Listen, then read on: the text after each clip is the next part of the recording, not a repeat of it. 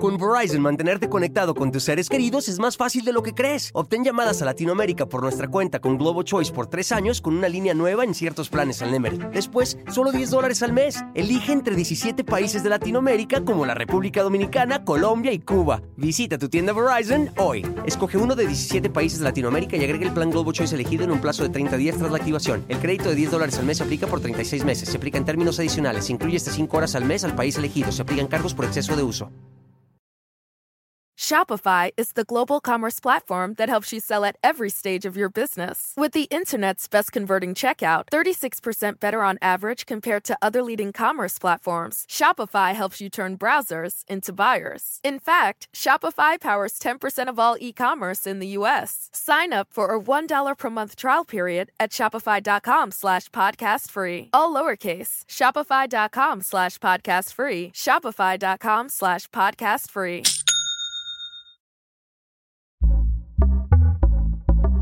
Pitaya. Fiesta Americana Travel Tea presenta. Una posada en Salvatierra, Guanajuato, interrumpida por un avispero de balas. Y lo que siguió fue el auténtico horror. Imagínense, buscar a sus amigos con las lámparas de sus celulares, presenciar el último aliento de Talía Cornejo, Macarena Becerril, Emiliano Vargas, Galileo Almanza y siete víctimas más. Sobrevivir, pedir auxilio, volver a abrazar a tu madre y a tu padre y saber que el sufrimiento siguió, porque cada una de esas familias donde hubo una víctima tuvo que escuchar al presidente de la República ligar la masacre de nuevo con un asunto de drogas como lo hizo con lo ocurrido en Celaya hace unas semanas, donde seis estudiantes de medicina fueron asesinados por un grupo criminal. Ayer el presidente López Obrador volvió a sacar la carta de la criminalización y salió a decir que en Guanajuato hay un alto consumo de drogas, con lo que se eleva la violencia y que sería la razón por la que 11 jóvenes fueron asesinados en una posada a la que iban solo a divertirse. La única diferencia es que esta vez el presidente tuvo la delicadeza de dar las condolencias antes de su tan desafortunado comentario. Indolente de nuevo. El periódico AM de León pudo hablar con uno de los sobrevivientes de la masacre en Salvatierra ocurrida la madrugada del domingo. Y lo que relató es que un grupo de hombres intentó entrar a la ex hacienda de San José del Carmen, donde unos 50 jóvenes celebraban su posada. Sin embargo, se les dijo que se trataba de un evento privado que no podían accesar. Minutos después, volvieron. Volvieron con más hombres y con armas, con más armas. Y de pronto el lugar quedó a oscuras y a la oscuridad le siguió una balacera con 200 disparos. El sobreviviente contó que uno de los miembros del comando armado gritó, mátenlos a todos. Eran las dos de la madrugada y antes de que amaneciera ya había once familias destrozadas, once mamás y papás que esta Navidad tendrán los brazos vacíos, once mesas incompletas, regalos sin abrir, metas sin cumplir, sueños truncados, vidas truncadas a balazos. Y en medio de todo este sufrimiento, una declaración indignante que vino de Palacio Nacional. El presidente López Obrador lamentó la masacre de 11 jóvenes en Salvatierra. Acto seguido lo relacionó con el uso de drogas, al mencionar que la zona sur de Guanajuato es donde más consumo hay y por eso la violencia registrada. Esa es su hipótesis. Ante más presencia de consumidores de drogas, más hechos violentos. Sin embargo, esa idea es muy problemática. En principio, porque no hay evidencia de que un mayor consumo de drogas esté vinculado con la violencia. Basta voltear a ver Estados Unidos, donde unas 100.000 personas mueren al año por sobredosis de fentanilo pero su tasa de homicidios es más baja que la de México. Pero esa no es la única falla que tiene la hipótesis. Aunque el presidente dice que Guanajuato es de los estados con más consumo de droga en el país, no hay forma de comprobarlo, porque la encuesta nacional de consumo de droga se dejó de hacer. ¿Saben cuándo? Este sexenio. Los últimos datos disponibles sobre el tema son de hace seis años. Entonces no sabemos bien a bien de dónde saca el presidente sus datos. O quizá, pues otra vez, él tiene los suyos, sus otros datos. El otro gran problema de ligar la masacre en torno al tema del consumo de drogas es que ese tipo de declaraciones criminaliza a las víctimas y de hecho pone la responsabilidad de la violencia en las personas que consumen drogas, cuando es toda la cadena del crimen organizado, la colusión con agentes del gobierno y la ausencia del Estado donde están los verdaderos responsables. Como dice la escritora Celia Moros, si conceptualizamos mal, politizamos mal. Y sí. Hasta el momento, en la masacre de Salvatierra se han identificado como víctimas a Talía Cornejo, ex reina de belleza de Candelaria, a Macarena Becerril, a Emiliano Vargas, Galileo Almanza, David Hernández, Irving N., Héctor N. y un integrante del grupo Dinastía Cornejo que amenizaba la posada.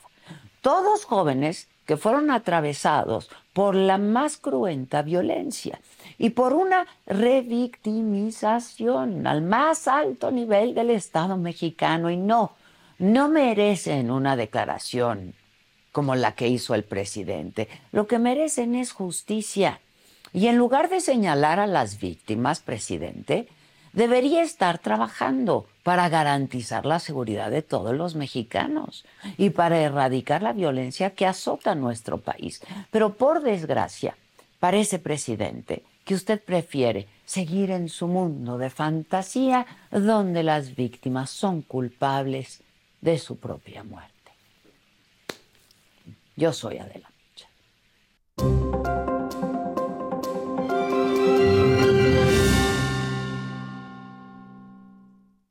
Hola, ¿qué tal? Muy buenos días. Los saludo con mucho gusto. Hoy, que es martes, martes 19 de diciembre. Los temas más relevantes del día de hoy. Emiten fichas de búsqueda para nueve personas privadas de su libertad por el grupo criminal de la familia michoacana en Texcaltitlán, en el Estado de México, entre ellas una bebé y tres menores. En Zacatecas matan a Cuauhtémoc Rayas Escobedo, presidente de la Unión Ganadera Regional de ese estado. En el otro clima, el clima político, en medio del conflicto entre los consejeros de línea, Jorge Torres, encargado del PREP, renunció al instituto. Tenía nueve años al frente de la Unidad Técnica de Servicios de Informática. En información de precampañas, en un nuevo spot, Claudia Sheinbaum aseguró que la oposición considera que los apoyos sociales son para flojos. En tanto, Xochitl Gálvez calificó como una barbarie la masacre de 11 jóvenes en Salvatierra, Guanajuato, y lo es. En información internacional, el gobernador de Texas, Greg Abbott, promulgó la ley antiinmigrante más dura de Estados Unidos que va a permitir a las fuerzas estatales detener a personas sospechosas de cruzar la frontera ilegalmente e iniciar su deportación. Se prevé que esta ley entre en vigor en marzo del 2024. En los otros temas, una noticia triste, muy triste. Celine Dion ya no controla sus músculos, esto por el síndrome de persona rígida que padece. El actor de Marvel, Jonathan Majors, es encontrado culpable de agresión y acoso en contra de su exnovia. Despiden a seis trabajadores de la Comisión de Árbitros de Fútbol por celebrar el triunfo del América. De todo esto y mucho más estaremos hablando esta mañana, así es que ya desde ya pongan sus colorcitos en el chat, comenten con nosotros y como cada mañana yo les pido que compartan esta transmisión para que seamos siempre una comunidad mucho más grande y siempre, siempre plural. Y no se vayan, ¿eh? porque ya comenzamos.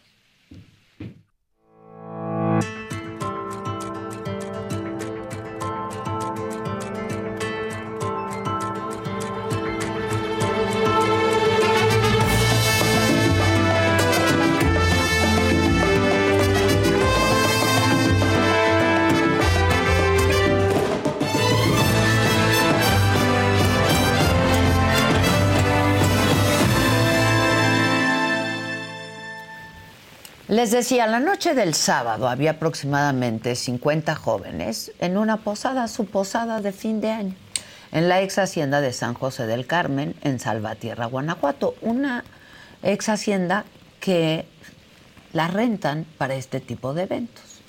En la eventos privados, ¿no? En la madrugada del domingo estaba por concluir la fiesta. El grupo que amenizaba ya estaba ahí tocando sus últimas canciones y en ese momento llegaron unos hombres al lugar. Y cuando les dijeron que era un evento privado, pues se enojaron. Y entonces regresaron, pero regresaron con más hombres armados y dispararon y mataron a 11 de los jóvenes que estaban en su posada. Uno de los agresores gritó mátenlos a todos. Esto es el relato de uno de los sobrevivientes. Y sobre esta masacre le preguntaron al presidente ayer en su mañanera y dijo que era un crimen atroz. Pero de nuevo, volvió a vincular la violencia con el consumo de drogas. Es de los estados, y no todo el estado de Guanajuato, sino esa franja con más consumo de droga en el país. ¿Cómo creció el consumo? Habría que eh, analizarlo. Con Verizon, mantenerte conectado con tus seres queridos es más fácil de lo que crees. Obtén llamadas a Latinoamérica por nuestra cuenta con Globo Choice por tres años con una línea nueva en ciertos planes al Nemery. Después, solo 10 dólares al mes. Elige entre 17 países de Latinoamérica como la República Dominicana, Colombia y Cuba. Visita tu tienda Verizon hoy. Escoge uno de 17 países de Latinoamérica y agrega el plan Globo Choice elegido en un plazo de 30 días tras la activación. El crédito de 10 dólares al mes se aplica por 36 meses. Se aplica en términos adicionales. Se incluye hasta 5 horas al mes al país elegido. Se aplican cargos por exceso de uso. Shopify is the global commerce platform that helps you sell at every stage of your business. With the internet's best converting checkout, 36% better on average compared to other leading commerce platforms, Shopify helps you turn browsers into buyers. In fact, Shopify powers 10% of all e-commerce in the US. Sign up for a $1 per month trial period at shopify.com slash podcast free. All lowercase, shopify.com slash podcast free, shopify.com slash podcast free. Y cómo también se fue creando este comercio de droga, cómo se permitió tanto tiempo la operación de grupos del crimen organizado, qué relación de las organizaciones criminales con las autoridades sus vínculos, los acuerdos y sobre todo cómo evitar que siga creciendo la violencia. ¿Esta línea de investigación del consumo de drogas estaría siendo contemplada en estos hechos? Sí, sí, estamos trabajando en eso, pero es un eh, asunto complejo porque no sucede en todo el país. Hay regiones en donde si existe más consumo de droga, hay más violencia y más homicidios.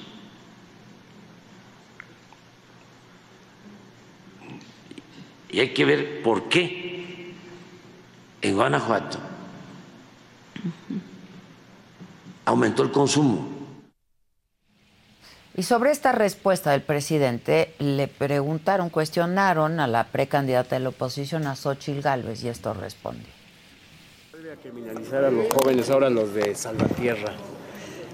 Es, es lamentable, de, de verdad. Primero, hace seis años que no se hace un estudio, una encuesta sobre adicciones en nuestro país.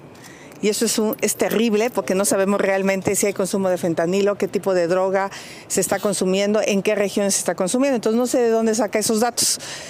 Segundo, me extraña que él se pregunte que cómo ha subido el consumo ahí y cómo es que la delincuencia está en esa zona, pues él es el presidente. Él es el presidente. Él es el jefe supremo de las Fuerzas Armadas responsable de atacar a la delincuencia organizada. Por supuesto que tienen que coadyuvarse con Guanajuato, pero ese es crimen organizado. Y no solo es Guanajuato, es Sinaloa, es Nuevo León, es Zacatecas, es Michoacán, es Baja California, es Chiapas. O sea, realmente me extraña que el presidente se pregunte que no sabe cómo ha crecido ahí el consumo de drogas. Yo le digo cómo, por los abrazos que le da a los delincuentes. Buena respuesta la de Xochitl, ¿no? Emilio Álvarez y Casa. Es así. Compañero nuestro aquí de Aquí, la saga. gran eh, soporte de la saga. De gran soporte. gran, gran, gran. Este, Yo estoy muy enojada. La verdad, estoy muy enojada. La verdad es, eh, es muy indignante. Es muy doloroso, es muy indignante. Y La, la síntesis de esta circunstancia es que pasamos de la delincuencia organizada a la delincuencia autorizada. Y eso eh, es brutal, porque... Hagan lo que quieran. Dice, dice Xochitl bien. Sí, A buena ver, respuesta. En la delincuencia organizada es responsabilidad federal.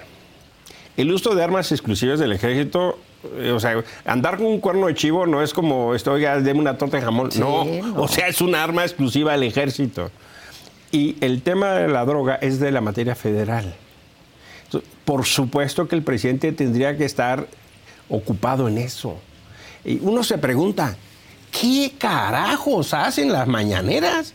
¿Para qué se levanta a las 5 o 6 de la mañana? Pues es lo que yo digo, O que sea, se levante a la hora que se le dé la gana, pero Pues, que reúnense a las 6 de la tarde si quieren. Eventualmente están muy descontrolados el equipo, no lo sé. Pero, a ver, Adela, este gobierno ya es el peor número de homicidios en la historia. Ya es el peor número de homicidios en la historia, de desapariciones de la historia. Tenemos los peores números de feminicidios de la historia. Tenemos el peor número de periodistas asesinadas de la historia. La estrategia es un desastre. ¿Qué, qué estamos esperando? Es ¿Qué un están desastre. esperando? ¿Para qué sirve que se reúne al gabinete de seguridad en la mañana si pasan cosas como las de Salvatierra o como las de Celaya o como la de Tezcatitlán en el Estado, de, Estado México? de México. O- y, y puedes hacer la lista larga, ¿eh? Eh, México Unido contra la Delincuencia y Causa en Común han hecho un par de estudios interesantes. Ellos dicen, eh, una masacre es cuando hay más de cinco tres, ¿no? víctimas, tres o cinco letales. Eh, ya se cuenta más de 300. Es una cosa que... Y el presidente diciendo que en su administración no ha habido Que más. no ha habido. Yo no sé qué, cómo defina Y, esto. y mira, eh, la segunda parte de esta historia muy trágica es la narrativa que borda en culpar a las víctimas. Eso probablemente es lo que más me indigna. Eh, la semana pasada fue el caso de los chicos en, en Salamanca. Sí, sí, ¿no? sí. En Celaya, donde eh, cinco chicos que fueron Estudiantes de asesinados, medicina. estudiantes de medicina, dijo, no, pues sí es que estaban metidos en tema de drogas, como... Y ya salieron los papás y con toda razón a decir, oiga, este, en lugar de protegernos, en lugar de ser sensible, ahora resulta que criminaliza a nuestros hijos. No había pasado una semana y lo está vol- volviendo a hacer. Sí. Y mira, eh, no... Y no- además en su respuesta, pues hay dos vertientes, ¿no? Una, pues este, estos jovencitos que consumen drogas, ¿para qué se meten? ¿Pa' qué se meten? Una. Y dos, pues Guanajuato es panista. Claro. ¿No? No, la- Pero igual la- está todo el país, hombre. Pues sí, lo, la, Guerrero es un desastre, Michoacán es un desastre, El Chiapas de es un es desastre, un el Estado de. México, Veracruz. Hablaba con una persona especialista en el. Estado de México y me dijo, mira Emilio, a ustedes se les sorprende lo de Tisca, nosotros lo decimos Tisca. Eh, pero más de 30 municipios del sur del Estado de México están así. Guerrero está así, Morelos está así, Zacatecas está así, Sinaloa está así, Sonora está así. O sea, yo no sé qué. Gobernados por Morena. Gobernados también, por sea, Morena. entonces no, no. Eh, por supuesto que es un tema que, que uno esperaba una grande eh, modificación. Porque además eso lo dijeron. Pues ellos dijeron. A cinco años vista, pues eh, ahora resulta que, que una parte importante de la estrategia que se hizo eh, se repitió, lo que no estaba mal, pero con dos diferencias. Este presidente tiene los instrumentos que no tuvo ningún otro. A este presidente se le autorizó una Guardia Nacional, eh, cosa que no tuvieron los otros, y hay 130 mil efectivos. A este presidente se le autorizó que el ejército hiciera labores de seguridad pública, cosa que no pasó ni con Peña, ni con Calderón, ni con no, nadie. ni con nadie. Y a este presidente se le dieron instrumentos legales, eh, algunos de ellos incluso, en mi opinión, abusivos, eh, como ningún otro. Y con todos esos instrumentos legales, institucionales, incluso presupuestales, ve los resultados. La verdad de las cosas es que es increíble el, el fenómeno de la inseguridad en la que estamos. Y sí tiene un correlato, ¿eh? Estas distracciones que luego hace el presidente es para no hablar de estas cosas. Claro, Es bolitas de humo. ¿no? Claro. El tema de estar culpando, en el caso de Ayotzinapa, a, otros, a los defensores o hablar de sandeces. Mira, en lugar de estar hablando de estas cosas, se va a inaugurar por cuarta vez el trenecito, pues, ¿no? O sea, no sé cuántas pinches veces vamos a inaugurar el tren Maya, es pues. que es otro otro tramo, el 31, ¿no? Va a volver a inaugurar otro otro tramo. Son 58. Imagínate lo que nos falta. Imagínate. Hijo de la chingada. O sea, Inauguran algo que no está terminado. No, digo, no es el primer presidente que hace una No. cosa de esas, pero esto ya rebasó, Oye. digo. Está bien que hay encaje, pero tan ancho, ¿no? O sea, de- decía mi abuela, ¿no? no se me hace gorda, Antonia, lo que tienes mal fajada. O Es que de ¿cómo- verdad. ¿Cómo así? Mira, ya. O sea, es que si no fuera trágico, de veras sería una comedia, ¿no? es, Este, es muy indignante. Muy indignante. Es muy desesperante porque, eh, eh, mira, si no fuera tan, tan tema de tanto dolor, el asunto de, eh, de las familias que están ahí. Yo no en quiero estar... vísperas de la Navidad. Son unos chicos que estaban cantando la posada. Resulta que Y que rentaron un lugar y que ¿Para era un qué? evento Uno dice, ¿para qué la privado? Guardia Nacional? Mira, ¿para qué? O sea, la inteligencia. Nos dice New York Times, no, miren, es que la inteligencia la utilizaron para esperar la exposición, incluida gente de morena. O sea, acá en la ciudad, Claudia Claro. Sheinbaum montó un aparato de espionaje. Ricardo Monreal, Higinio Martínez, Lili Telles, Santiago Tabuada. O sea, una lista larga. Esos instrumentos se hicieron para hacer inteligencia, para evitar esas tragedias como las de Salvatierra. Para eso se hicieron. De hecho, la compañía israelí que diseñó Pegasus solo se lo vende a gobiernos. Yo sé. Para claro, eso. Para eso. Para que se salven vidas. claro. Y en lugar de salvar vidas, están persiguiendo a la oposición. Es muy perverso la cosa, perdona que lo diga así, pero es que es así. Es una maniobra muy jodida. La inteligencia es para darle, en- pues para romper la madre a la delincuencia. O sea, yo sí quisiera delincuencia que le tuviera miedo al Estado. No gente que tenga miedo de salir a la calle. ¿Qué es lo que está pasando ahora? es lo que pasa. Que regrese el miedo, pero a los criminales. Lo decía aquí Germán Sí, Martínez. eh, y el Germán otro lo dice bien. Y lo dice muy bien. Lo dice bien, porque la verdad es que no- no- se ríen de los militares, los ofenden, los golpean, sacan videos de cómo los humillan. Y, o están, O están coludidos. Los coludidos porque no hacen les nada. queda de otra. están porque viendo, no intervienen. Eh, esta, por eso yo sí pienso que... Cuidan sus fiestas privadas ¿eh? de los narcotraficantes. Mira, yo estuve yendo a Puebla pues. con frecuencia porque estaba dando clase. Eh, la cola del huachicol en México, Puebla, empieza cuando hay una camioneta de la Guardia Nacional, ves 3, 4 kilómetros de trailers y termina otra camioneta de la Guardia Nacional. Están cuidando a los Es huachicoleros. lo que te digo, y les Los cuidan, sus cuidan. fiestas privadas y les cuidan todo. Eh, eh, yo pienso, hay, eh, yo no es- es que tenga una foto de López Obrador con el Chapo, con la familia. No, no. Eh, no lo tengo, pero sí veo lo que no hacen. y es muy revelador. Es muy revelador, o sea, dejan hacer. Mira, están asaltando la México Puebla, en la México Veracruz, en la México Querétaro, en la México Cuernavaca. Eh, hace poco me fui, llegué a Tres Marías, estaba lleno, me fui por la libre, llegué a la fiesta, a la reunión que iba en Cuernavaca, y me dijeron, ¿cómo se te ocurre venir por la Sí, libre? claro. ¿Cómo se te ocurre, Emilio? Están asa- en, en la México Cuernavaca, en la México Querétaro están asaltando. Y alguien me refirió, no, no, ya no te vayas a Veracruz, México, Veracruz, porque en la cumbre se están asaltando, mejor vete por Jalapa. Eh, las carreteras no, están por aquí no absolutamente se vayan. Sí. controladas por los narcos, por la delincuencia organizada. ¿Y dónde quedó la Policía Federal? No. Desaparecida. Eh, eh, yo eh, creo que estas cosas nos regresan a conversaciones ya superadas. Sí, ya superadas. En, en- en nuestras mesas familiares comentábamos de robos, comentábamos de, De oye, no te vayas por acá, no sí. te vayas, oye, fíjate que si vas a ir de vacaciones, ahora por ejemplo que vienen las vacaciones de. Navidad, era una especie de mapa del horror. ¿no? Sí, sí. ¿A dónde no ir? No, no, no te vayas por tierra, no, mira, no, o sea, tú vas a ir a Macale, no, no, eh, aguas, Exacto, ¿no? Oye, exacto, este tramo no, está fíjate, no, mejor vete por avión, oye, vas a ir a sacar, no vayas a... Ahora eh, es un poco al revés. ¿Qué Solo lugar no? ¿Qué ¿Qué lugar? sí? Porque Sí, oye, vas a ir a sacar. No, mira, vas a ir, vete de día, no cargues gasolina. Este, la gente te hace unas recomendaciones que dices, ay, cabrón, o sea, pero es cada vez más común. Sí, cada vez más. Chiapas, que era una especie de santuario, ahora te dan historias de horror. De horror. Tabasco, que están secuestrando, que Veracruz, que la carretera, en la México-Querétaro. ¿Por qué hay tanta carga? Le preguntaba a una persona. Me dice, mira, Emilio, es que como están asaltando a la noche, los camioneros ya no viajan de noche, están viajando de, De día. día. Y por eso está tan saturada. Y claro, La eh, carretera, pues sí, claro. es muy Y difícil te cuando hace hay... sentido, claro. Pues me hace todo el sentido. Todo el sentido del mundo. Me dice, los camioneros ya no quieren viajar de noche. Entonces, claro, tú ves la carretera y te sientes como una situación rara de la cantidad de vehículos. Y es muy, muy complicado porque párate un tráiler de 40 toneladas Sí, sí, cuando hay un coche que se le mete. Sí, claro. Y es- ves las caravanas que hay. Me dice, Emilio, lo que pasa es que los traileros ya no quieren viajar de noche por la inseguridad.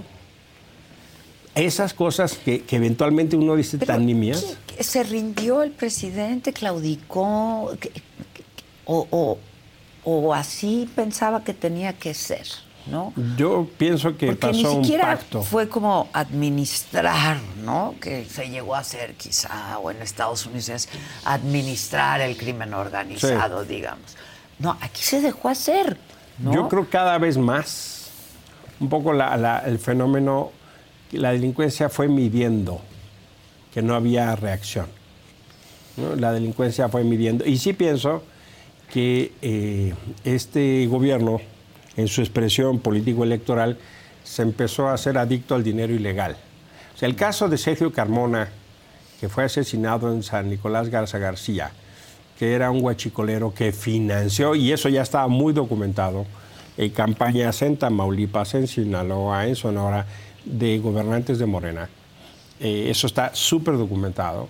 Eh, una persona que compraba gasolina en Estados Unidos y lo vendía en México, vendiéndolo por vía de trailers que se decían que eran vacíos. Eh, y hay evidencia de cómo se viajó, por ejemplo, Mario Delgado en aviones de Sergio Carmona, o cómo financió la campaña de Américo Villarreal y luego otras campañas. Me parece que empezaron a tomar la droga del dinero sucio. Y yo pienso que eso fue llevando a una condición de no perseguirles. Yo no entiendo por qué en lugares donde salen videos de ejércitos privados desafiando al ejército mexicano, Sí, sí, sí, sí. no pasa nada. O sea, sale un grupo de personas con un armamento sofisticado, con vehículos blindados y te presentan videos. ¿Y a poco le- Caravanas. Sí. Hacen su desfile. ¿Cómo así que no tienen la capacidad para detenerlos? Si el ejército tiene una capacidad de operación y de inteligencia que en este país es reconocida como la más solvente, la más sólida, la más estructurada, pues no les dan órdenes de intervenir o deciden pactar. Pero el problema es que el pacto nos que lleva... es tácito, un acuerdo ahí tácito, pero, pero pues estamos de rodillas, ¿no? Pues Frente a esto. Un presidente que va cinco veces a Badiraguato. ¿Cómo? ¿Cinco veces a Badiraguato? Pues que hay una central nuclear. O sea, ha ido más veces a Badiraguato que a Laguna Verde. ¿no? Y en Laguna Verde hay una central Sí, nuclear. claro, claro. Este, nos dicen, oiga, no le digan Chapo, dígale al señor Guzmán. Este, oiga, no, pues la señora me la encontré, la mamá, pues es un gesto humanitario. Oiga, pues pobrecita la señora, la mamá del Chapo que murió, mis condolencias. Ojalá tuviera esa sensibilidad con la mamá de los Claro. muchachos de Salvatierra. Ojalá. Hombre, mi respeto a la señora, descanse en paz, no, no es que yo tenga... Sí, no, nada, ¿no? nada. Pero sí llama la atención la exquisitez la sensibilidad, la finura. La deferencia. La deferencia. La La deferencia, deferencia, la deferencia. con estas personas que pues eh, no, no es que encabecen el Club de la Caridad. No, pues no. No, honestamente, honestamente, eh, no se entiende otra cosa más que un acuerdo. No se entiende. No los persiguen, no hay presos, no hay casos emblemáticos. Uno se Y pregunta. siguen ocurriendo las Tragedias. matanzas, las tragedias. Y uno dice, en toda esta circunstancia, fíjate, todo lo que hemos hablado, no ha salido una sola vez la expresión el fiscal. Sí, no, no, no, no. En toda esta ecuación, uno dice, ¿y dónde está el fiscal? Inexistente. ¿eh? Lo que supimos del fiscal Gertz fue la persecución de su familia y la gerencia de sus asuntos personales. Pero en toda esta tragedia, Vendetas personales. la primera línea de actuación tendría que ser la Fiscalía General de la República. Y nunca sale el fiscal. Estoy a punto de hablar a Locatel. ¿no? Oiga, ¿alguien ha visto al fiscal? Por favor, reporte. Hable a Locatel y reporte a la señora fiscal. No se sabe nada. Es otra de las grandes incógnitas. Y uno no cree pues, que el señor Gertz Manero no le tome la llamada al presidente. Sí, no, no, no, no, no, no, no. Ahora, el presidente tiene sus propios datos, lo malinforman, este, porque es un poco esquizofrénico este asunto, ¿no? Es, es una realidad alterna la- la- de la que nos habla el presidente, a la que todos estamos viviendo de alguna u otra forma, ¿no? Todas las encuestas eh, del mundo mundial que tú quieras. Sí, sí, sí. Lo que dicen es que el primer tema de preocupación de las la y los seguridad. mexicanos es la seguridad. Todas. Incluso hasta las de carácter electoral que ellos presumen. Sí, sí, sí. sí. Es un tema que en realidad es de grande consenso y tiene su correlato en las conversaciones en las mesas que claro, claro, Sí sabes de cosas. Y, además ves las, las masacres. Pero yo pienso que hay dos, eh, hay dos fenómenos en esto. Primero es que el presidente es más o menos el presidente distinguido honorario del Club de los Optimistas. ¿no? O sea, él, él se empeña, casi se obsesiona Estamos en- mejor que en una narrativa ¿no? de aquí puro bien, no se habla nada malo. Y la segunda, sí creo que hay una, una labor de inteligencia de la construcción de su propia estadística. Mm. Mira, eh, en la Ciudad de México es un buen ejemplo.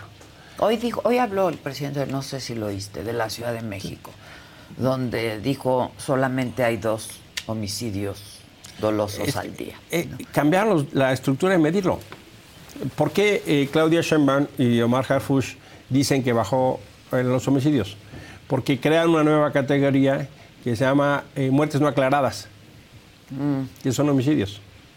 Entonces disminuyen los homicidios y sube la categoría de muertes no aclaradas. ¿Qué- ¿Y quiénes entran en esa categoría? Lo que se le pega la gana a la autoridad de informar.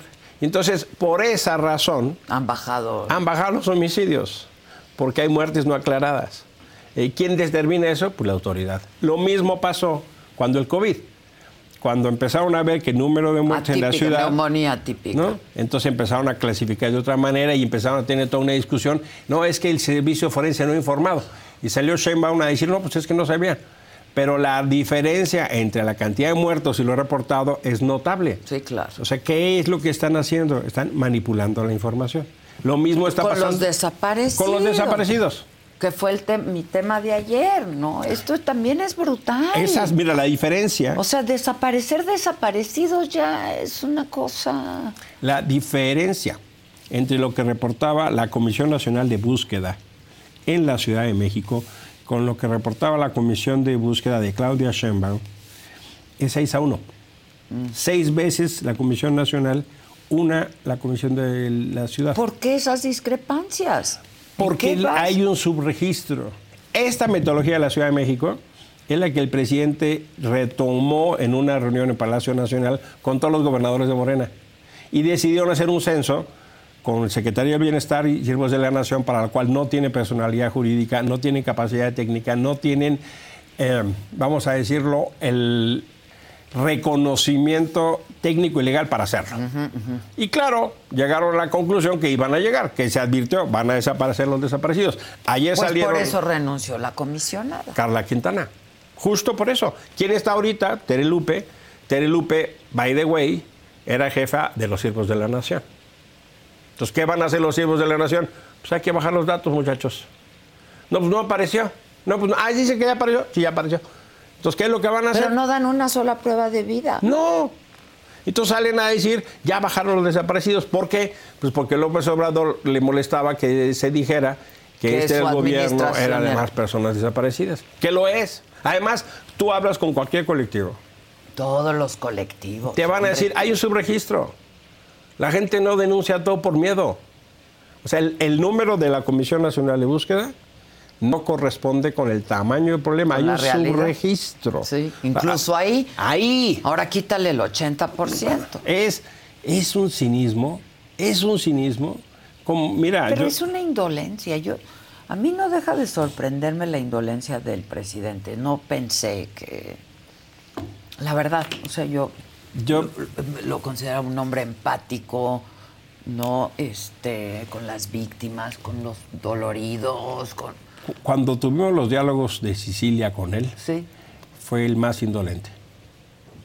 Pero no esperé que llegara a estos niveles.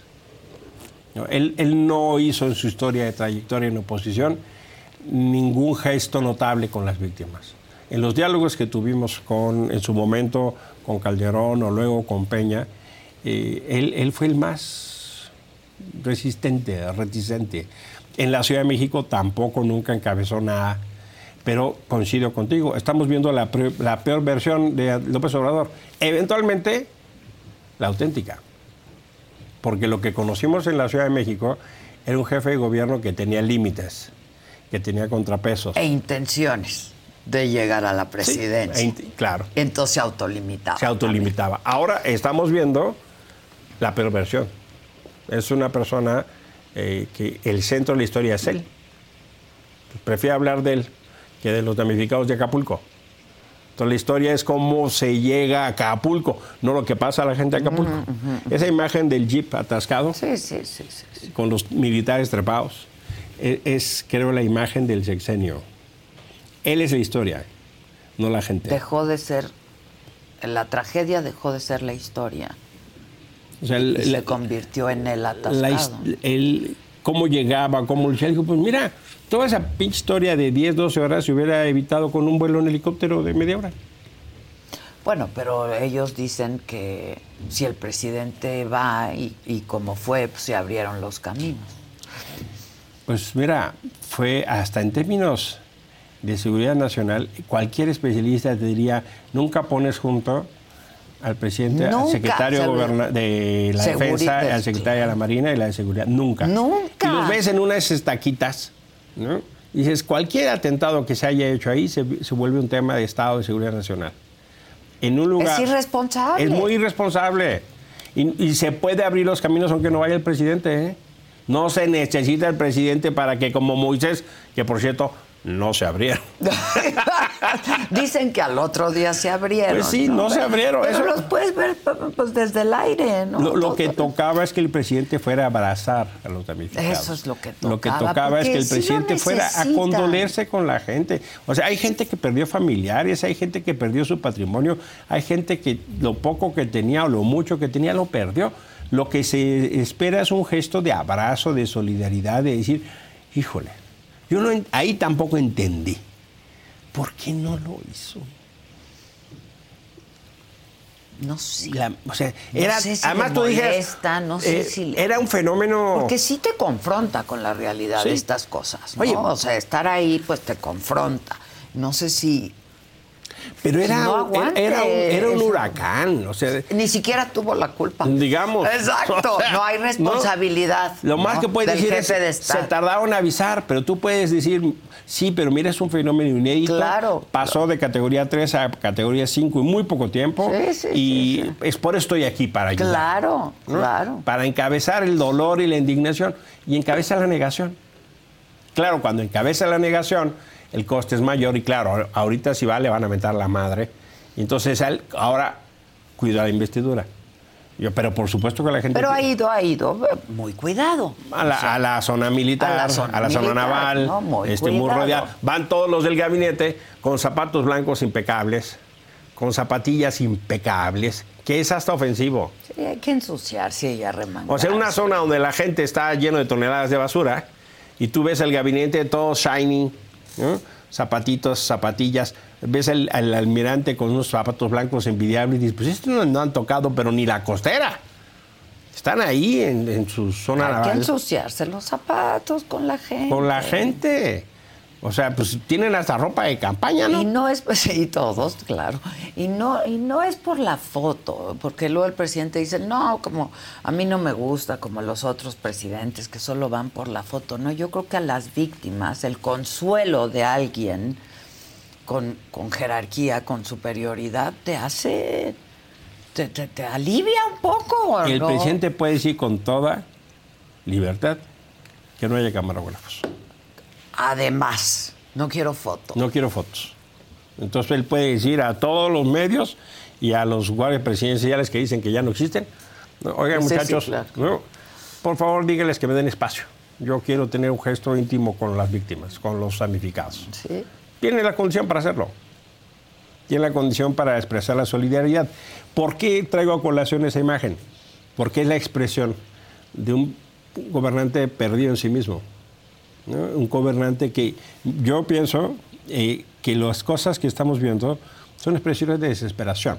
¿Sí? Porque no le están saliendo las cosas como quiere. No, bueno, ya no le salieron. O sea, yo creo que lo que él quería hacer, pues no lo logró en no, realidad, ¿no? no. Eh, el, el aeropuerto es un desastre. Dos Bocas no destila nada. El trenecito Ni es- va a destilar en un buen destilar. rato, ¿eh? En su caso, si destila, es porque le echaron gasolina destinada para abrir la llave. ¿no? O sea, van a traer un camión de Pemex, le echan a un tinaco y le abre. ¡Ay, mira, ya está! Pero no va a destilar. Eso ya se sabe. No hay un solo proyecto de estos grandes que no tenga sobrecostos al 500%. Al 500%. O sea, la cantidad de dinero que eso nos implica. No hay uno, so- uno solo dice. Y no corresponde con la calidad tampoco, ¿no? Es- No, no, no hay una cosa que le La seguridad no le sale, la salud no le sale, la economía con alfileres, con alfileres. De hecho, este presupuesto va a ser el presupuesto con mayor deuda de nuestra historia. Eh, para que quien nos está acompañando en la saga tenga claridad, la deuda de este sexenio van a ser cinco FOBAPROAS para el próximo año. Cinco FOBAPROAS. De ese tamaño es la deuda. Eh, claro, por los apoyos sociales, que está bien. O sea, eso bueno está que se bien, pero tienes que hacer una pero- estructura Claro. fiscal eh, para soportar eso. Eh, lo que se tenía que haber hecho era una reforma fiscal que soportara una estructura de gasto social de esa magnitud. Y yo no tengo problema porque eso genera una redistribución. de, la, de, de- de- de lo que hay para repartir. ¿Qué es lo que está pasando en México y el mundo? La pandemia dejó a los ricos más ricos y a los pobres más, Más pobres. pobres. Entonces, lo que pasó en estos últimos cinco años es que se concentró el ingreso. Y en este sexenio, por mucho que se diga lo contrario, eh, Son los mismos. ¿eh? han hecho muchísima lana. Muchísima la. Mira, la, la expresión de los machuchones, Sí, sí, la- antes sí. llamados la mafia del poder. Del poder, los ma- machuchones. Los machuchones. En la mañana desayunan entre ellos muy enojados de lo que pasa, pero en la tarde todos van a pactar con el Señor. Por eso el Estado les da su maicito. Todos tienen obras, todos tienen Todos. acuerdos, todos le quitan el ferrocarril, pero dan la concesión, le quitan aquello, pero entonces le construye el tren Maya, le quitan el aeropuerto, pero le reponen acá. O sea, todos tienen con él eh, sus Sí, acuerdos. sí, sí. Está bien, el ejército construye, pero el ejército no tiene capacidad, todo Entonces, subcontrata. to- claro. Entonces todos están en nada sincronizado en las tardes, con sus tamales de 20 millones. O sea, perdón, pero los empresarios, eh, los machuchones, o sea, Sí, sí, sí. están felices. Están haciendo muchísimo, dinero. Muchísimo dinero. Y es más, hasta el propio presidente lo dice. Eh, la verdad, la verdad es que lo que se necesitaba es que tú, todos los votos que tiene la Cámara y en el Senado le daba para caminando hacer una, Una reforma, reforma fiscal. fiscal, claro. Una reforma fiscal, Pero tiene un costo, claro. ¿no? Pero mira, el costo mayor no es ni siquiera con las clases medias. A las clases medias se las trae jodidas con el SAT. O sea, todo la- el público cautivo, los médicos, los ingenieros, los abogados, la gente que paga impuestos, eh, te traen, pero yo Sí, no sé sí, ustedes, sí. ¿no? Pero te, te retrasas tantito y, ya matanga, está, digo, la changa. llega luego, luego, no, luego, luego. O sea, sí hay un fenómeno de eficacia en el SAT. Lo cual está bien. Qué bueno que le cobraron impuestos a quien no pagaba. Está bien. Sí, eso Palomita. muy bien. Pero lo que no está bien es eh, el nivel que existe entre la gran concentración de riqueza y el pago de impuestos. ¿Por qué López Obrador presume Dinamarca? Porque en Dinamarca tienes un estado de bienestar donde pagas muchos impuestos, Pero tienes tienes unos servicios, servicios. tienes una salud, tienes una educación. Hasta el dentista, hombre. El presidente te lo presume. ¿Por qué funciona eso? ¿Por qué funciona Noruega? Porque Noruega utiliza los recursos petroleros para hacer un ahorro nacional para las pensiones, no para vivir del gasto. La Pemex aquí se utilizó como gasto corriente. En Noruega, que es un país petrolero de gran proporción, todo eso va para los fondos de las pensiones. Es, es un fondo esencialmente transgeneracional. Con eso pagan las pensiones en Noruega. Aquí no. No, hombre, aquí, o de sea. lo que pagamos nosotros. Y- Es para el gasto. Y luego todavía mañosamente presupuestado, a propósito, te lo dice, no, pues te pongo más bajito, porque si lo compras más caro, la diferencial entre lo que presupuestaste y lo que te entró, ese diferencial, el gobierno decide cómo se utiliza. No Sí, la Cámara de claro, no Diputados. la Cámara, claro, claro. Es, es muy mañoso. ¿no? Mira, yo esta tasa te la voy a vender en 10 pesos. ¿no? Pero yo sé que esta tasa vale, nada más por la marca y por todo lo que aquí contiene, 20 pesos. Entonces, los 10 de ganancia yo decido. Sí, sí, sí. Eh, ¿Qué es entonces la parte de la expresión que estamos viendo? Una narrativa obsesiva para Alicia en el País de las Maravillas, de que todo va muy bien, y no es así. No es así. Por supuesto, pienso que sí hay un aparato muy importante para soportar eso. Sí lo veo. Incluso hasta, debo decirte, es muy difícil en los medios abiertos este tipo de debates. ¿eh? No se dan. No se da. Mira, es rarísimo encontrar en medios abiertos críticas a Claudio Sheinbaum. Con Verizon, mantenerte conectado con tus seres queridos es más fácil de lo que crees. Obtén llamadas a Latinoamérica por nuestra cuenta con Globo Choice por tres años con una línea nueva en ciertos planes al Nemery. Después, solo 10 dólares al mes. Elige entre 17 países de Latinoamérica como la República Dominicana, Colombia y Cuba. Visita tu tienda Verizon hoy. Escoge uno de 17 países de Latinoamérica y agrega el plan Globo Choice elegido en un plazo de 30 días tras la activación. El crédito de 10 dólares al mes se aplica por 36 meses. Se aplica en términos adicionales. Se incluye hasta 5 horas al mes al país elegido. Se aplican cargos por exceso de uso. Shopify is the global commerce platform that helps you sell at every stage of your business. With the internet's best converting checkout, 36% better on average compared to other leading commerce platforms, Shopify helps you turn browsers into buyers. In fact, Shopify powers 10% of all e-commerce in the US. Sign up for a $1 per month trial period at shopify.com slash podcast free. All lowercase, shopify.com slash podcast free, shopify.com slash podcast free.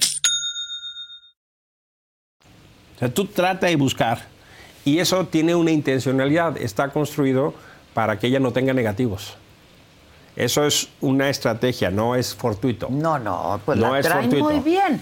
Porque además, en el tema electoral es muy bueno el presidente. Eso sí le sabe. Le sabe muy bien, ¿no? Yo pienso Este, que eso es lo que hacen las mañaneras. Pues sí, pues. Lo que hacen las mañaneras es, es, todo esto. es cómo ganamos la elección. ¿Qué hacemos? ¿Cómo le subimos acá? ¿Cómo bajamos allá? ¿Cómo metemos a los hijos de la nación? ¿Cómo controlamos a los medios? ¿Cómo amenazamos? ¿Cómo, cómo hacemos? Oye, fíjate que ve ahí está, vamos a hacer divertimento, vamos a distraer. Eh, yo creo que la mañanera es el espacio donde hace parte el script.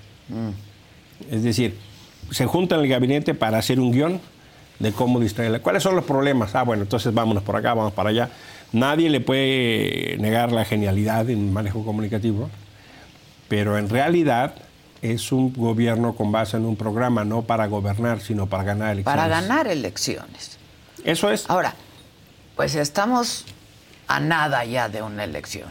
¿no? Seis meses. Este, yo me acuerdo que la oposición. Falta mucho, falta mucho. Falta poco. Y falta muy poco y cada vez falta menos.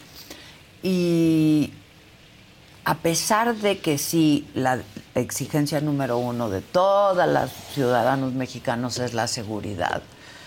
Y, y otros temas económicos, etcétera, el presidente tiene una brutal aceptación, ¿no? Para Tiene, esta- tiene una, para- una enorme aceptación. Una enorme aceptación.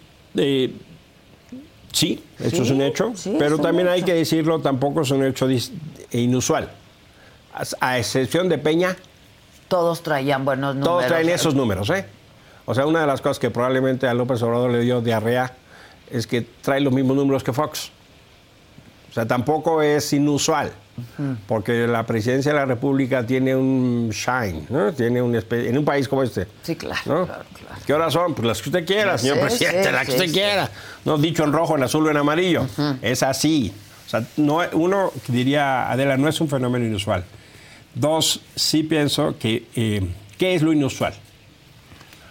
Que estamos viviendo un proceso de regresión. O sea, venimos de una etapa donde no queríamos un partido único. Ajá, sí. ¿no? Nos tomó mucho tiempo superar estas mañas, estas lógicas de pensar del país de un solo pensamiento. Durante unos 40 años, muy lentamente Eh, fuimos. A las que él contribuyó mucho. ¡Claro! O sea, a no- las que él contribuyó mucho. No se explica el INE, no se explica el INAI, no se explica el Tribunal Electoral, no se explica la pluralidad de la Cámara de Diputados, sin todas las luchas que De- dieron ellos y la gente que está en el PRD. Exacto, claro, de izquierda. Y ahora que están en el poder, atáscate ahora que hay lodo, Godzilla. O sea, va para atrás. Todo lo que le sirvió para llegar al poder, ahora lo están dinamitando. Y es muy delicado, es muy grave lo que está pasando en el INE, lo que está pasando en el tribunal, Muy. Vísperas de una elección Eh, y de, de- de la elección. Ayer eh, se- ya se prendieron los focos rojos en el tablero porque el señor encargado de hacer el PREP, Ya el programa de resultados electorales preliminares, ya se fue. fue. Ya se fue. Y nos pusieron de encargado a un señor que había estado en informática en el municipio de Naucalpan cuando gobernaba Morena.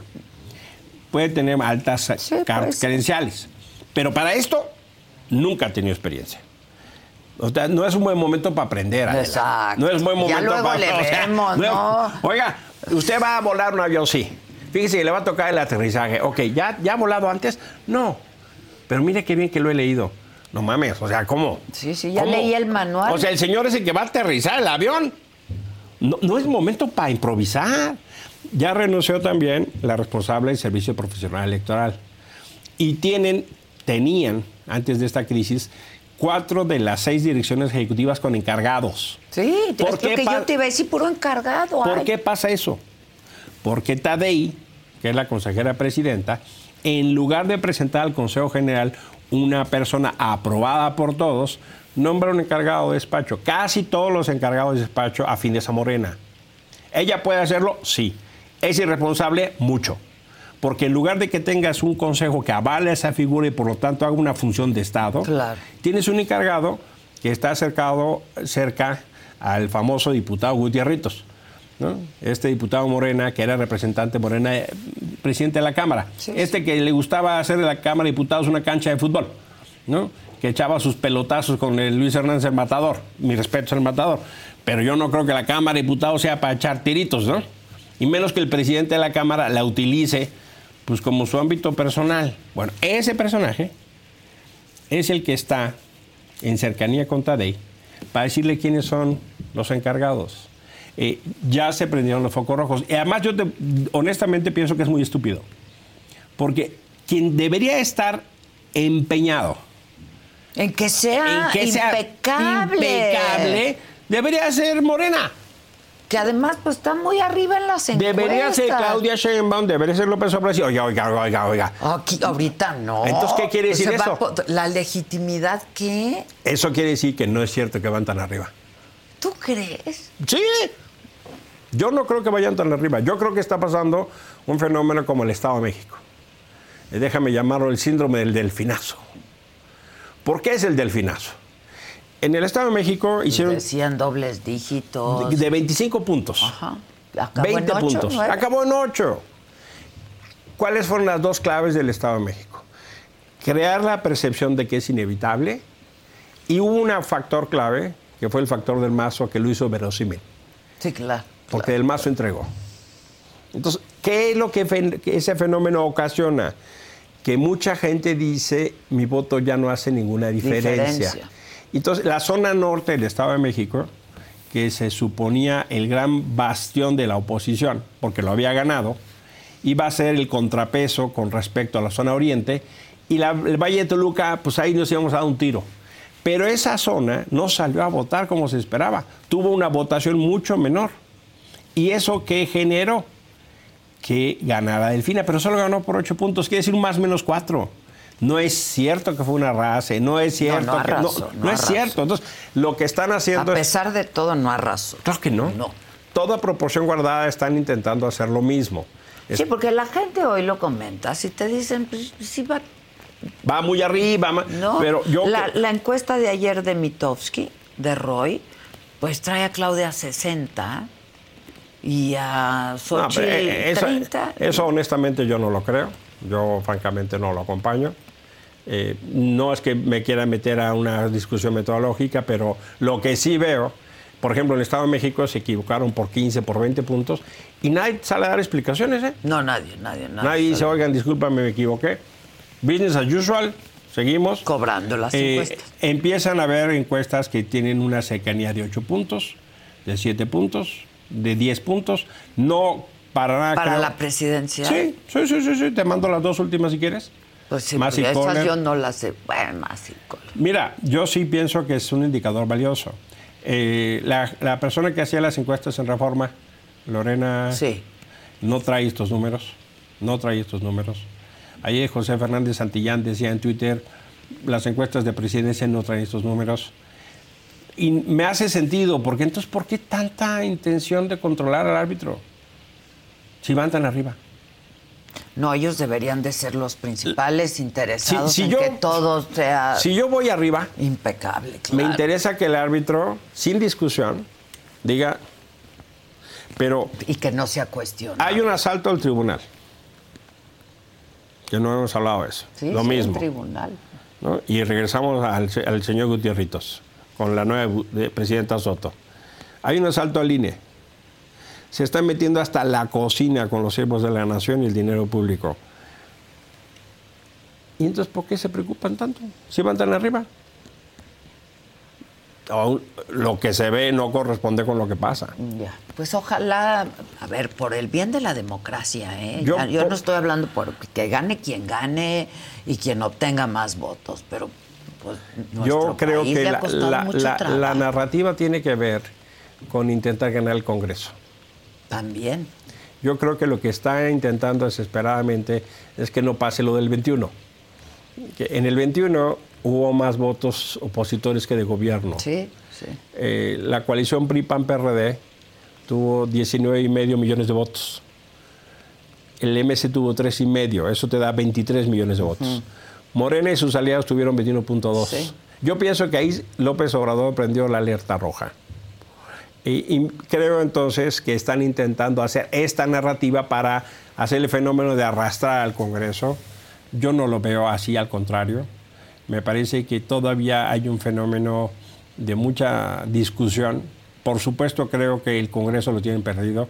Mucha gente que otorgó su confianza en el 18 está enfurecida decepcionada. No creo que les vayan a dar el voto el 18. Veo lugares de mucha competencia. La Ciudad de México es un lugar, Sí, sí. es muy... Es otra lógica, Es otra ¿no? cosa. Es otra lógica. Veo Veracruz competente, veo Guanajuato para competencia, veo Yucatán para competencia, veo Morelos para competencia y veo escenarios mucho más reñidos en lugares como Puebla y Jalisco. Mm. Es decir, no creo que la elección estatal sea un día de campo. Entonces me parece que sí hay una narrativa hegemónica que tiene que ver con la intención de intentar decir esto ya está decidido, Ya ni para qué. ya no le muevan, que eso un poco trata de bajar el ánimo opositor. Y la segunda es tratar de generar el arrastre al Congreso.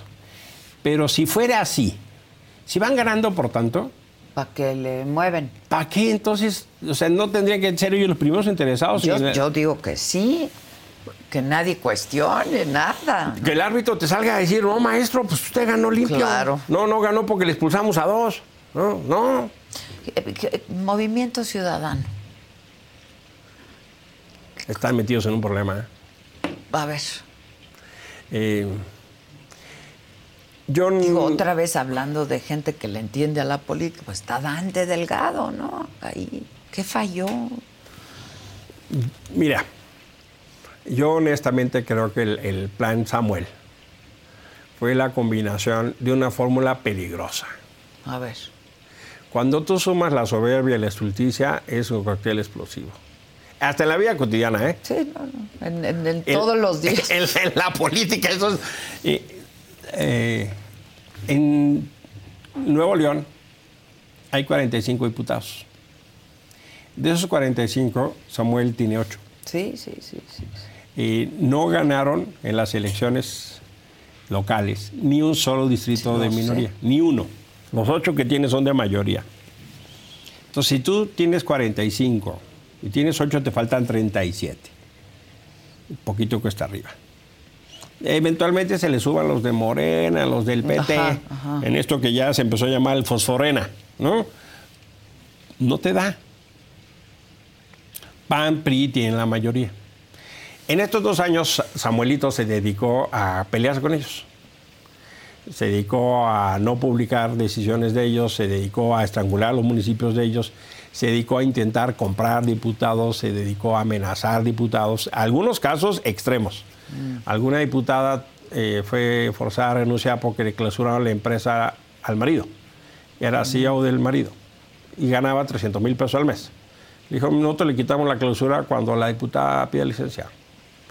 Esas prácticas pues no ayudaron. Entonces, el término de relación de PAN y, PRD, eh, PAN y PRI con MC era de una extraordinaria animosidad. ani- Sí, sí, sí, muy- sí, no, animo- de ánimo, sino de adversidad, de confrontación.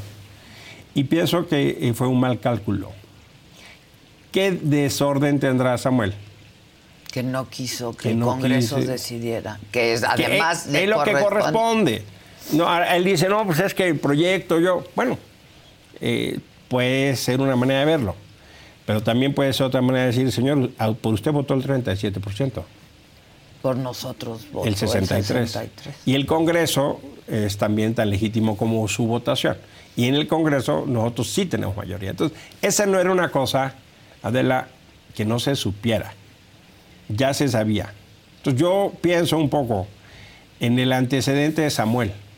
Él metió a la cárcel al Bronco. Justo porque el Bronco utilizó el aparato de Exacto, Nuevo León lo mismo para que para ser candidato en el presidencia. 18. Sí. Justo por eso. Él hizo campaña por eso. Él ofreció que no se iba a ir. Yo hubiera puesto la casa en orden. Ya me voy. A prueba de cualquier auditoría. Eh, no lo quiso hacer. ¿Por qué no lo quiso hacer? No lo sé. Pero al final del día, él le jugó al, al abogado un poquillo, eh, pues el litigante, que sacó hasta unos amparos ahí medio Sí, sí, patito hasta en la Ciudad de México. uno o sea, laboral ahí por ahí. quién sabe cuántas maletas habrá costado ese amparo pero pues como que derecho al trabajo el secretario de gobierno pues si la constitución de Nuevo León es clarísima ahí la intervención de la Suprema Corte fue el quiebre qué bueno que hay una corte que diga oye Todavía. No, porque todavía. ya está consultando a ver cómo Pero el queda- Ah. presidente está viendo a ver cómo ya el pueblo puede elegir ahí el plan famoso plan C el, fla- el famoso. si le pide a los C. diputados que no le muevan ni una coma pues cómo no le va a pedir a los jueces que no le voten nada en contra Sí, sí, sí. Yo, yo sí pienso que el caso de, de Dante, eh, honestamente creo que él se equivocó. Yo creo honestamente que no están entendiendo el momento país. ¿Y a qué me refiero con el momento país? Yo, hay gente me sé que aprecio y respeto, mm, mm, sin duda. Yo también, No, entre ellos Dante. Dante. Sí. Ahí está, está Clemente, está Salomón. claro. Es gente que uno tiene aprecio y respeto. Me decía Salomón, oye Emilio, vas a votar por mí. Le digo, mira Salomón, tú tienes mi amistad, Pues sí, pero no tienes mi, voto. cariño, pero no vas a tener mi voto. Te, te lo digo desde ahorita para que no haya engaño, maestro. ¿eh? Este, el que avisa no engaña. Sí, sí, Desde ahorita te lo digo. Eh, porque creo que es un error. El momento país es para entender que el dilema del 24 es democracia contra autoritarismo. Y todos los que queremos defender un sistema democrático, nos tenemos que aliar contra los que quieren instaurar un sistema hegemónico. O sea, lo que quiere Morena es volver a instalar el PRI de los 70. Yo estoy en contra de eso. Toda mi vida he luchado contra Yo eso. sé, te To- conozco. toda mi vida he luchado contra eso. Y ahora ese autoritarismo, ese abuso de poder, esas prácticas de corrupción sin sanción están en Morena. Entonces me parece que hay un bien superior. Claro. El bien superior se llama país, se llama nuestras libertades y derechos y yo pienso que eso está en riesgo. Por eso estoy dispuesto a aliarme con el PRI, con el PAN y con el PRD y, y con la Marea Rosa. Porque hay un bien superior, Porque hay un bien digamos. superior. A pesar de tu... A pesar de las lo cosas, que piensas ¿no? del PRI o del... Puedo, esas diferencias y esas reticencias son menores que el bien mayor. El bien mayor se llama México. Y les digo, maestros, ustedes tienen una tradición democrática, pero están apostando a un bien menor. Ustedes apuestan a Movimiento Ciudadano y quieren hacer una opción para el 2030. Pues sí, pero si gana Morena, el 2030 no va a llegar, no, se nos va a alejar. Le digo, perdónenme, pero están cometiendo un error. El bien superior es el país, no un partido. Y ustedes están apostando a tratar de hacer una opción, cuando en realidad lo que tendremos que estar haciendo es sacar a Morena de Palacio Nacional y sacarlos de la mayoría Pues del como Congreso. cuando sacaron al PRI de los Pinos. Así, se hizo una alianza que, que llevó ¿A de dónde mucha gente, todos, de gente de izquierda, gente de derecha. O sea, no es la, Sí, y tampoco sí. es una cosa, dicen, es que es antinatural. No, no es antinatural. Eso funciona en Chile, funciona en Alemania, funciona en España. Cuando tú tienes claridad de que personas distintas, que además seguirán siendo distintas, tienen un acuerdo por algo superior, las diferencias pasan a segundo plano porque hay algo entiendo. superior. Siempre hay un bien superior. Y me decía, mira, digo, a ver, Kiev, la capital de Ucrania, está en invasión. Ahorita los rusos están invadiendo. Tu posición es como, ¿por qué no hacemos una campaña para ver quién gobierna Kiev? sí, claro, casi. Le Digo, no. O sea, ahorita la prioridad es cómo enfrentamos la invasión rusa. ¿No? Esa es la prioridad. Luego vemos quién Luego vemos gobierna. quién gobierna Kiev. Le digo, ustedes están haciendo campaña para gobernar Kiev. No, enfrentemos la invasión rusa. Y ya que Y ganemos. Salomón es un cuate talentoso. Es súper talentoso. Súper talentoso. Es querible, verdad, es un- pero está Un total- gran perfil, pero pues. Está totalmente. Me dice, no, vamos a ganar. Digo, Salomón, pero ni de risa. Le digo, mira, Salomón. Es que no. se creen lo que les dice alguien por ahí le en dices, un restaurante. Le dices, a ver, maestro, tú dices que son la segunda fuerza, ¿no? Sí, sí, sí, vamos. Explícame. Ese pan que tú dices por el que no vota nadie. Ese PRI que nadie quiere. Pues ganaron cuántas alcaldías en el 21. A ti, Salomón. Margarita Zavala te ganó 10 a 1. Fueron candidatos al mismo Sí. distrito aquí en la Ciudad de México. Este, el distrito 11. ¿Por qué será? Que la gente le dio 10 veces más la confianza que a ti. En el 21, no te estoy hablando. Hace 20 años. Eh, 10 veces, 10 a 1. Margarita fue la diputada más votada del Votada, país. sí, sí. O sea, ¿no habrá algo? Dices, no, es que nadie vota por ellos. ¿Y por qué será que esos tuvieron 19 y medio millones de votos y ustedes 3 y medio? Sí, sí, O sea, no es cierto que no voten por esas opciones. No es cierto. Es que tiene un- yo vi un focus group y hay mucho antipri, y hay mucho. Claro que sí. Pero también hay Pero hay un bien pero hay un bien superior. superior, que mucha gente lo Esta entiende. elección, para mucha gente, no va a ser votar por lo que, que quiere, sino por, lo, que, no, qui- quiere. Que, que yo no quiero. No quiero a Morena en Palacio Nacional. ¿Me es suficiente? No. Yo quiero un proyecto de futuro. Y entonces, ¿qué es lo que yo, gente como yo, estamos haciendo? Pues queremos que pase lo que queremos que pase. No estar cruzados de brazos para que suceda lo que no nos gusta. Y que es lo que estamos tratando de hacer es un proyecto de futuro. Me encantaría que el Movimiento Ciudadano estuviera ahí. ¿Cuándo vamos a conocer el proyecto de futuro de la oposición? Está súper avanzado. Está súper avanzado. Hay eh, un equipo... Silvano Aureoles ya se fue. Ya se fue, qué pena. Pero hay una. Tuvimos justo el jueves de la semana pasada una reunión con Enrique de la Madrid, todos los que coordinamos, somos 29 mesas ahorita, eh, y con una metodología súper interesante de trabajo temático. Eh, vas a ver un proyecto bien bonito. Pero eso se tranquila. no, bueno, yo estoy tranquila. No, ¿o no? eh, sí, sí ¿O hay, un no? tema, sí hay un tema electoral de... Mira, es que volvemos al INE, ¿no? O sea, los 10 mil espectaculares de Claudia dicen que no son ilegales, porque no saben quién los pagó. No sean mamones, o sea, gastan pinche miles, millones de pesos y no saben quién pompó. Entonces, ¿no? ¿para qué está el Y- y- INE? Y, nos Pues, traen en chinga. ¿no? A mí ya una vez hicimos un evento del Frente Cívico Nacional y nos denunciaron a Madero, a Cecilia Soto, a Naranjo y a mí. Nos llegó una queja del INE para explicar por qué estábamos haciendo actos anticipados de campaña. Sí, a mí me han llegado quejas del INE ¿no? también. Ustedes son buenísimos para quejarse, pero sus pinche mil espectaculares que inundan la ciudad y el país, no los ven. ¿no? Entonces sí hay, una, hay un manejo muy escrupuloso en la campaña eh, de la coordinación que tiene Enrique La Madrid. No me gusta que se haya ido Silvano. ¿No?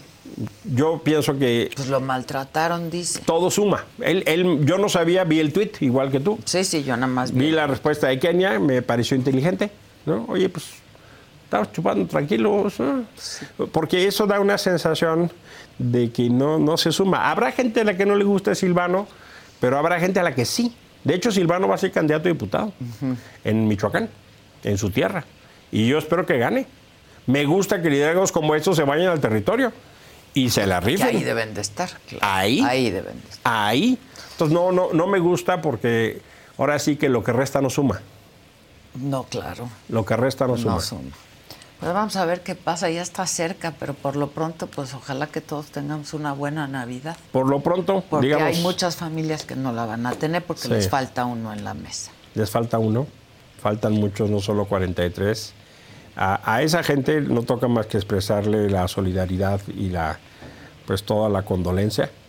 Eh, también a la, yo sí pienso que uno de los eh, tesoros de este país es eh, la gran fortaleza de las familias, de los ciclos de amistades. Claro.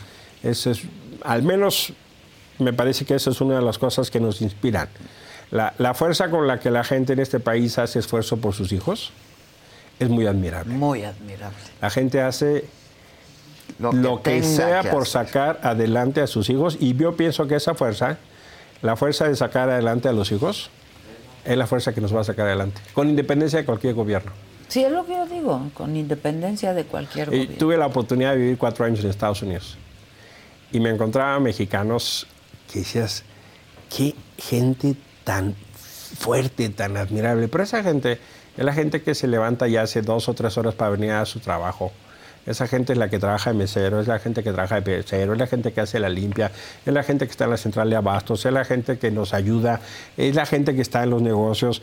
O sea, yo sí creo que a pesar de todos los pesares que tenemos, tenemos una serie de joyas extraordinarias en nuestra gente. Sí, sin duda. Es, es eh, cuando uno sale de México y, y regresas, dices, qué bueno que fui, pero qué mejor que regresé. Sí, la verdad. Hay cosas sí. que pueden no gustarme, pero la fuerza de nuestros amores, la fuerza de las cosas que nos inspiran. Como en Eh, ningún otro país, yo yo sí creo, pienso. ¿eh?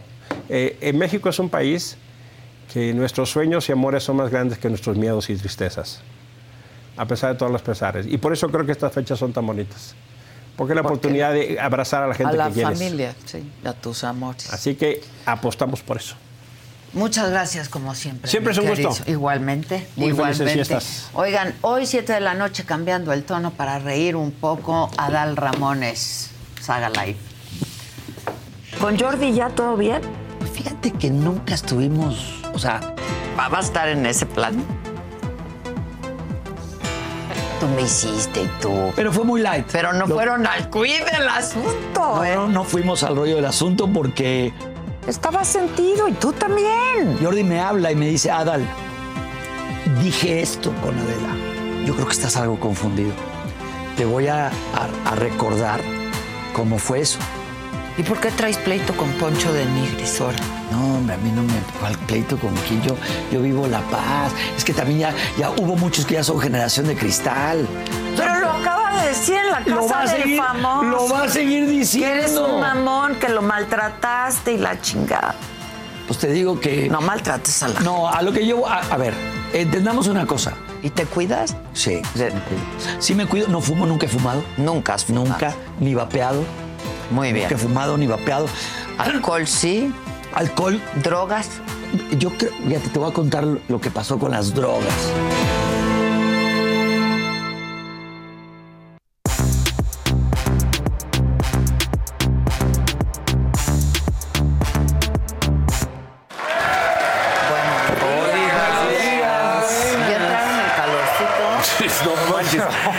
Saliendo de la casa, porque ahorita platicaba con Maquita, dice, a menos 7, le dije, salía No, ¿cuál a- no? a 7, a Siete, 7. siete. Le dije, yo salía a 5. O sea, decías, ¿qué es esto? Mucho frío. Yo me sentía como de chiquito Pero cuando te mandaban a la frío. escuela. Con 20 mil cosas. Qué rico.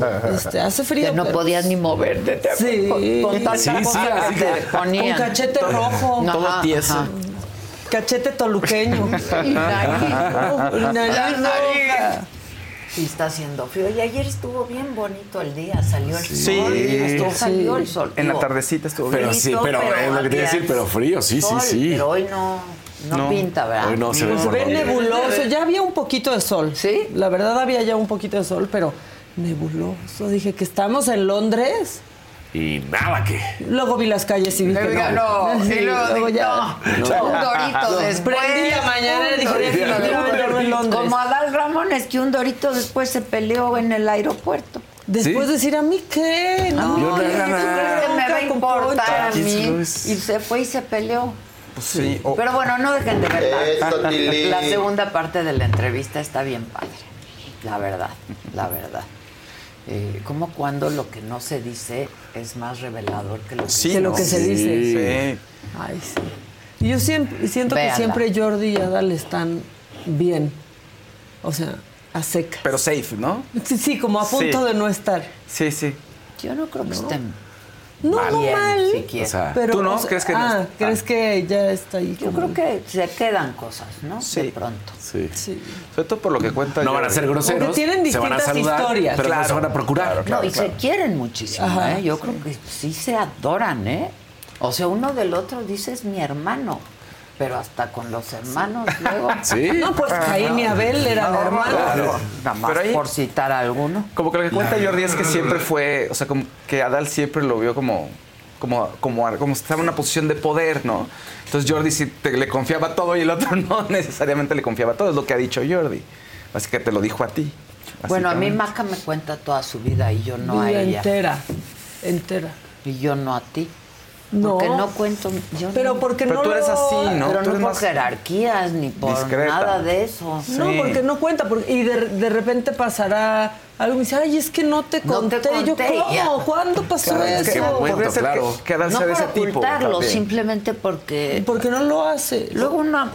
Uno es más reservado que otro, o también uno Se sucede. siente más protector, ¿no? De Sí. pronto, También entonces me interesa mucho saber lo que pasa en su vida. Es Claro. que así comenzamos, Pues así Mónica, también. comenzamos, Es como se sí. construye Se la relación. O sea, fue Pero como de... tu rol es dif- se te puso en tu lugar. Se lo tu rol es se le diferente. puso en Sí, personalmente, Mira, ¿eh?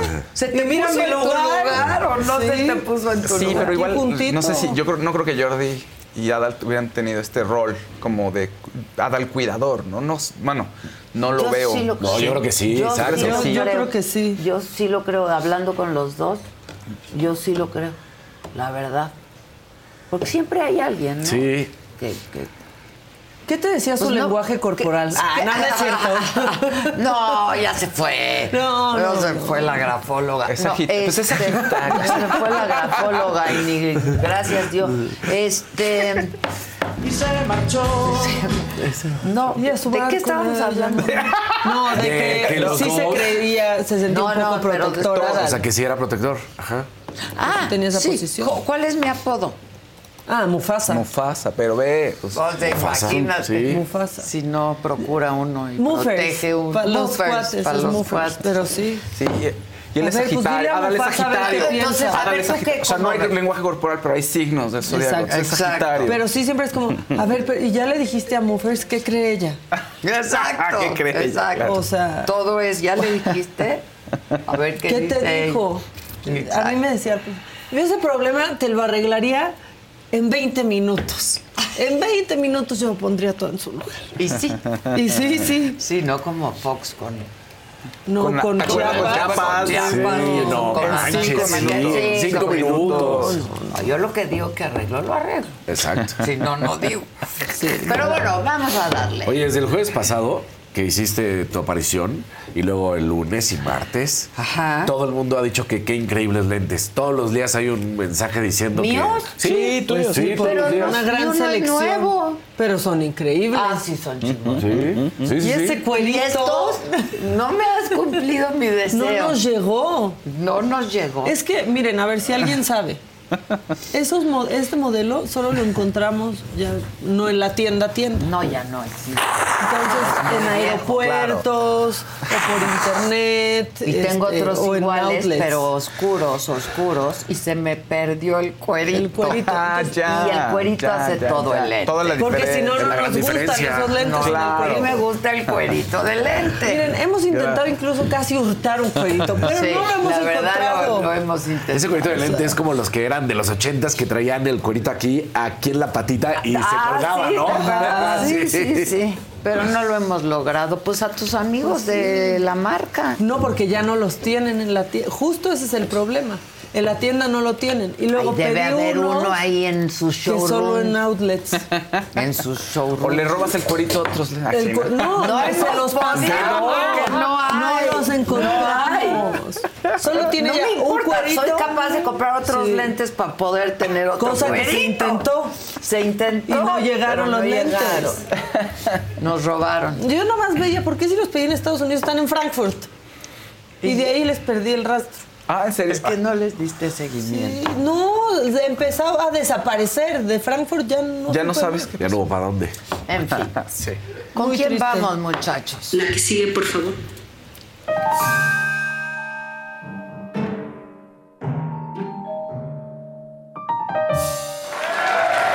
A ver, yo les quiero decir, Está fuerte la cosa. está fuerte la situación, está fuerte la cosa. Si no les han pagado el aguinaldo... albur, ¿verdad? Sí, pero lo, lo bueno es que no dijimos está dura Está la dura cosa. la. Qué bueno. Lo pensé idéntico. Que con este frío va a se hace pequeña la cosa. ¿no? Ay, Dicen. que va a estar dura.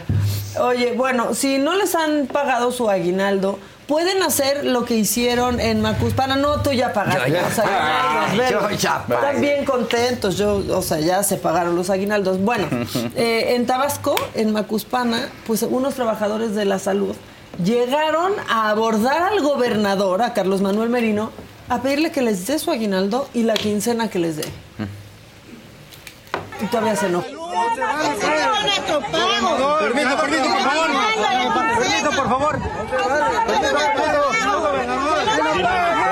nos pague, que nos pague, que nos pague, que nos pague, que nos pague, que nos pague, que nos pague.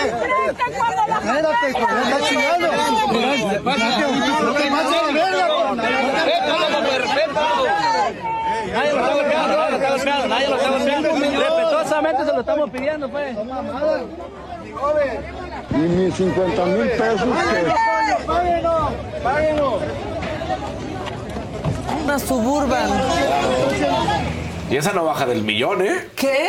Digo- ¿Cómo? No, sí Casi está llegan a cara. dos. Sí, sí, dos están- Y blindada. Ah, exacto, ya con eso se va como a tres melones. Sí, no, no, no, pues ya que pague el gobernador una quincena Ah, sí. y un, y un aguinaldo que le debe a estos trabajadores. Ay, señor Ya gobernador. pague. Ya pague. No, ya Pague, venda la camioneta, Neta. tienen razón. Exacto, una llanta. Una llanta. O sea, bueno, eh, y esto pasó en Oaxaca, en La Joya, en Jacatepec. Ahí estaba dando su segundo informe eh, el alcalde que se llama Gadiel Rodríguez. La gente está tan enojada, Pero que- tan- pero tan enojada y tan harta que lo retuvieron. Se llevaron a guardar este, al alcalde, irrumpieron en su evento, lo golpearon y tuvo que llegar la policía estatal. Así pasó un poquito el desastre.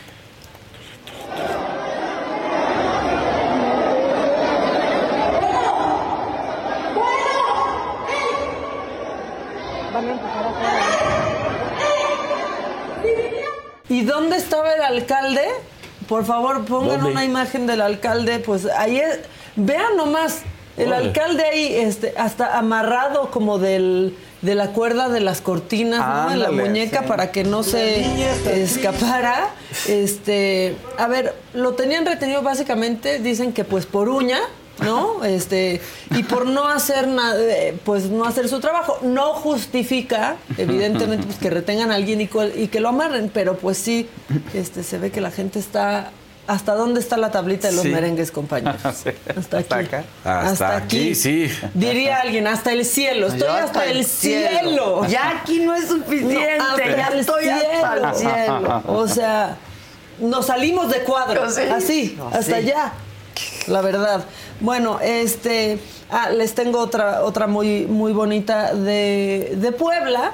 Porque el alcalde Eduardo Rivera ya pidió su licencia, ¿no? Porque se quiere ir de candidato. Y la regidora, Elisa Molina, dijo: Ah, sí, te quieres ir, pero antes te voy a dar un raspón. Ándale.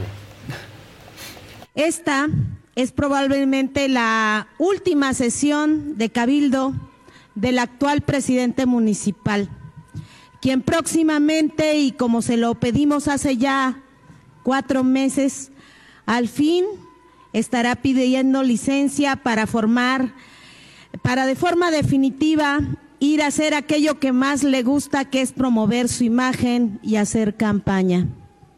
Con Verizon, mantenerte conectado con tus seres queridos es más fácil de lo que crees. Obtén llamadas a Latinoamérica por nuestra cuenta con Globo Choice por tres años con una línea nueva en ciertos planes al Nemery. Después, solo 10 dólares al mes. Elige entre 17 países de Latinoamérica como la República Dominicana, Colombia y Cuba. Visita tu tienda Verizon hoy. Escoge uno de 17 países de Latinoamérica y agrega el plan Globo Choice elegido en un plazo de 30 días tras la activación. El crédito de 10 dólares al mes se aplica por 36 meses. Se aplica en términos adicionales. Se incluye hasta 5 horas al mes al país elegido. Se aplican cargos por exceso de uso. Mi gente, ¿cómo están? Yo soy Nicola Porchela y quiero invitarlos a que escuches mi nuevo podcast Sin Calzones, en el que con mi amigo Agustín Fernández y nuestros increíbles invitados hablamos de la vida, la fiesta y nuestras mejores anécdotas. Y obviamente todos los detalles que no contamos en ningún otro lugar, solo lo van a tener acá en Sin Calzones. Ven a escucharnos como más nos gusta estar sin calzones. Ustedes ya saben que nos gusta andar sin calzones por todos lados y a ustedes les gusta vernos sin calzones. Esto todos los jueves en cualquier plataforma donde escuches podcast y en YouTube. Es en ese entorno que quiero hacer un recuento de su breve pero muy cuestionable administración. En nuestros recorridos a través de las colonias nos hemos encontrado con un abandono sistemático de las poblaciones más pobres. Obra pública mal ejercida que termina afectándoles más de lo que les ayuda. Calles que no se han pavimentado en 50. O sea, así la lista A de la larga, cosas. larga. Así la lista de cosas que no ha hecho, pero se quiere ir de qué De la vacación, Se quiere de la no, licencia. A la De la licencia, licencia. para De la ser, licencia. No, para ser candidato, aparte, con un muy mal trabajo. Bueno, este, si piensan que todo está mal, eh, les tengo una cosa bonita que va a pasar en El Ángel. ¿Qué va a pasar? Viene Rubén Blades. ¿Se acuerdan de ¡Ay, Rubén Rubén Blades? Rubén Blades. ¿Quién dijo Este, Jimmy, Jimmy, la verdad, eso sí fue lo más bonito. Rubén Blades. Es muy jovencito. Pues aparte con un gran Y nosotros todos Sí. ver. Viene Rubén Blades. Rubén Blades. Rubén Blades. Y, y, y Ay, hace Rubén de la, voltea de la y le hace. Pero lo corregí. Sí. Sí, esa sí se la corregí Sí, sí, aire. sí, esa sí no Sí. podía. Sí, le ganó la no me juventud. gusta hacerlo. no. Le ganó la juventud, exactamente. Le ganó la juventud. Porque decía bien pareció Sí, grave. sí, no. Decía bien bonito, Odell. Era Rubén Blades. Odell. Bueno, el caso es que viene Rubén Blades y miren, este, híjole, Martí Batres, pues le encanta el bailongo y así lo anunció. Ay, ay, ay, bailar. ¿Cómo despide a la Sí. Y ahí vamos a recibir el año 2024. Nos va a acompañar Rubén Blades con sus rolas clásicas, por todas y todos conocidos. Y además ahí vamos a hacer la cuenta regresiva para la llegada del nuevo año. Acompáñenos. Ciudad Innovadora. Escuchaba lo que estábamos diciendo, pero comentábamos que se ve bien, está recontento. La verdad es que sí, sí. Jefe de gobierno, hermana ministra. No, pues él está armado. Él está armado. Ya está. Por al menos 10 años. Pero le va bien, a ver, a ver, a ver, quiero verlo. Siempre se hace Nada más viral la bailando, ¿eh. Martí? Y le boxea, ¿no se acuerda? Sí. Y le gobierna. sí, Y le gobierna, te boxea, te Ahí baila. está. No, está ¿Y bien, cómo ¿eh? está él? Pues mira, te gobierna, te boxea, te baila, te eh, cocina. pues, Oye, si se quiere así. lanzar algo, podemos decir, Martí Batres te lleva al baile. Exacto. A ver, a verlo bailar. ¿Y quién te lo Ándale, ándale. Ándalo. ¡Ay, elegante! Sí. Me reporta Bien que la mujer, la mujer sigue dando vueltas ya Sí. casi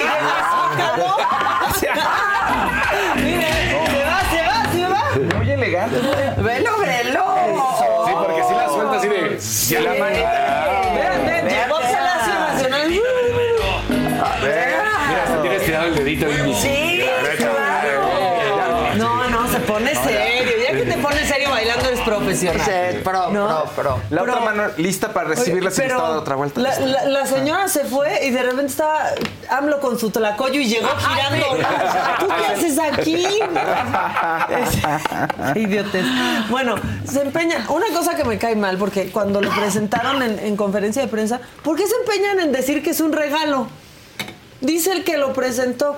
Eh, pues Rubén Blades nos regala a los mexicanos. No, No, nos no regala. Lo pagamos nosotros. y está bien que haya estos eventos, pero ¿por qué nos Claro, regalan? no, no nos regala, él cobra, hombre. Sí, pues la gente él- tiene sí, que claro. cobrar su trabajo. O sea, los profesionales No, cobran. exacto, Claro. resulta, Todos los ¿no? músicos que trae. además. claro. En Año Nuevo, es más, cobran triple. Sí, claro. Los músicos. Se en paga Año triple, Nuevo. dicen, ¿no? Sí. Este, no aplica para el teatro, porque pues así es las No, cosas. el teatro no. No Oye, paga ni doble, Doble no función, paga ¿qué tal? triple. Este, ¿qué? Ah, porque Adela es la delegada de los teatreros. Yo, yo, yo La voy a, hacer Este, algo al respecto. Hay otra cosa que les encanta decir en 24 y en 31 a las autoridades. A ver, dígame. ¿Cuál va a ser el menú del torito? Ah, Como sí, si cierto. fuera Sí, sí, sí. Pero si ustedes son borrachos y planean caer ahí, Martí. Batres les dice que va a haber este 24 y, y 31. Sí, ¿por qué lo hacen siempre? Echa. Torito vamos a tener una cena de, pues, de- va a haber cena de Navidad y cena de Año Nuevo. En la cena de Navidad vamos a tener sopa de codito a la crema con jamón, con pedacitos de jamón y cochinita pibil con cebolla morada y chile habanero.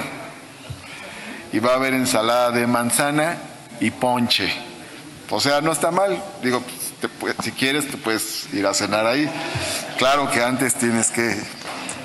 Bueno, no, no digo que. Pero este, así va a estar la cena ahí. Y en Año Nuevo va a haber arroz, eh, pozole, eh, ensalada y, eh, y ponche también. Esas son las, son las este, cenas que vamos a tener ahí en el Torito. Padre, que se pongan bien Sí, borrachotes sí, y exacto. caigan a Porque para que llegues al torito solo llegas de una manera. neta, Martí. A estar padre. Sigue bailando, Martín, sigue bailando. Sí, mejor bailale, baila. Parece Va a estar bien, y- va a estar bien. Oigan, este. Ahora se dio cuenta, es lo bueno. Sí, que- sí, sí. o sea, No, sí, alguien le dijo, yo sí, creo. ¿eh? Ah, sí, Sí, como mejor. de la lluvia estaba ahí como-. Sí, sí, sí. Este, bueno, ya para cerrar, ayer cerré con un servicio a la comunidad, hoy también. Ajá. Si la conocen, bueno, si son sus pacientes, aguas. Y si la conocen, pues aguas también. Se hizo viral Lady Galerías Ah, en caray. Mérida. ¿Qué hizo? Pues es una doctora que estaba muy enojada, pero muy enojada que porque le quitaron su lugar que había reservado en una plaza, como que iba a haber un show ahí en una este, pista de hielo. Y pues se nos enojó, pero se nos enojó De verdad. Mal. enojado. Vamos con el primero. Hay muchísimos, hay muchísimos. Sí, es una. ¿Por qué haces eso? ¿Por qué?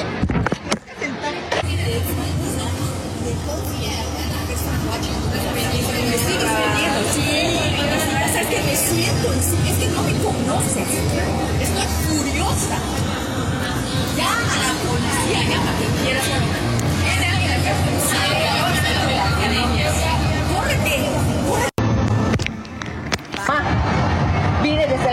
de la tarde a reservar. Están grabando. Y a las 4, a mí que me importa. No ¿Le te puedes hablar nada. a la señora? ¿Le puedes hablar a la señora que nos dijo?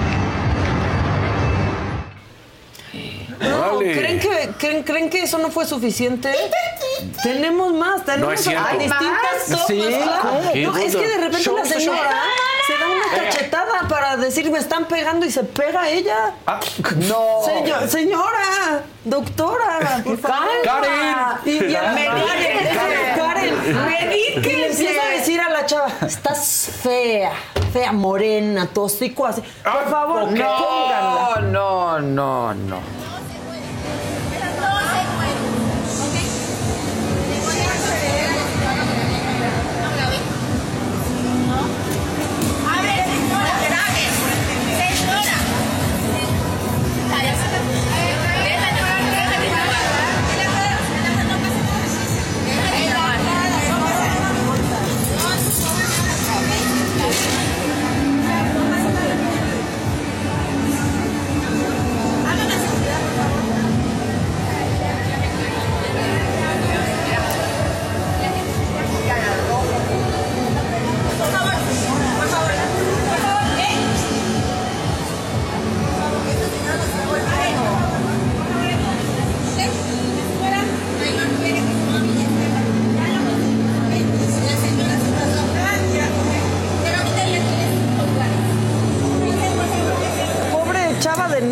Que, que no lo puede creer. Este, tenemos le- o- más videos, ¿verdad? Hay más videos. lugar, pues hay otras maneras de Claro. Sí, oye, oye, mi mamá mira, lo tenía apartado porque mi mamá bien. Y aquí la chava explica todo. Em, cuando la señora se acerca por segunda ocasión a mí, había ido a buscar a las de administración, pero ellas no llegaron inmediatamente. Entonces llega muy enojada, em, me vuelve a insultar, me dice que ella está furiosa, que yo no sé quién es ella, se para enfrente de mí, me dice que yo no voy a ver nada, que ella se va a encargar de eso y que se va a sentar encima de mí. Lo cual hace. Pero bueno, amenaza a la niña que está al lado de mí, que era una niña de 15 años, le empieza a gritar que se corra, que más le vale que se corra. Entonces eh, yo en este momento le alzo la voz y le digo que ya estuvo bueno, que no va a estar amenazando a la niña. Eh, después de esto la señora se sienta encima de mí, eh, o sea, literalmente se sentó encima de mí.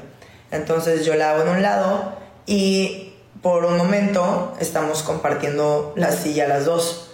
Yo me muevo, me paso a otra silla y la señora sigue peleando. Entonces empieza a intentar meter a su mamá que está en silla de ruedas, a la mamá de la señora. Y los de la administración le dicen que pues la ponga ahí. Y la señora empieza a pelear que no, corrió sillas, eh, aventó cosas, se cayó su bolsa, hay una parte donde hasta tiene que estar ella recogiendo sus cosas porque tiró todo. Eh, la señora que está en silla de ruedas, que es la mamá de la agresora, no hace nada, no, no emite sonido ni para bien ni para mal, a pesar de que casi la tiran, no emitió ni un sonido. Em, después de eso, los de la administración le empiezan a decir que se calme o que la van a sacar. Mandan a llamar al de seguridad, es un hombre, pues, de unos cuarenta y tantos años, el cual pues no puede hacer nada porque la señora está muy violenta. Pues así las Bien, cosas. estoy furiosa, no me conoces, ¿no? Pues no te conocía ella, no te conocíamos nosotros, pero ahora ya. Y no, No, no, como no, no, quisieras. pues no. este, Te la mamaste. No creo que esté en doctoralia, ¿no? O Sí, sea, no, no, o sea, si está en doctoralia, pues este. ¿Qué con le pasó? No, no, no, no, chafísima. ¿Qué? Pero aparte estaba vergüenza. en un evento de estos en plaza. Sí, plaza, plaza. todo Claro, llegas y te plaza. sientas. Aparte, perdón, señora. No sé qué plaza en sea, Mérida, pero en una sí. plaza. ¿Qué evento iban a ver para que Para se que- pusiera así? ¿Quién era Luis Miguel? Pues, No, a quién lo sabe, mejor ¿no? iban a competir sus hijas o Pues sí, no sé, no sabe, Sí, quién sabe. lo que sea. Y Díganos vamos a qué evento suponer era, que llegó claro. muy temprano para apartar o lo Ándale, que sea, exacto, porque su sí. mamá venía en silla de ruedas. Pues le, le explicas a la gente, oye, Oiga, mira, llegué muy temprano porque mi mamá y porque mira, nos corremos tantito. Ándale, Claro. Y, y sentarte en Hablando las se piernas de una. Sí, pero gritar y Sentarte sentarte en en las la- piernas de una desconocida. No, no, no. Sí, se llama. Perdón, pero todo mal. Este, ya pórtense bien porque van dos días seguidos que tengo que pasar a un impresentable, ya el de revolución ayer golpeando el Sí. coche. Y hoy la señora furiosa. Ya, Este, Gonzalo, te están viendo tus hijos. Sí, pues la están viendo sus hijos, doctora. Sí, qué Este, barbaridad. bueno, pues ya, con eso doy por terminado el macabro. La que sigue, por favor. Venga.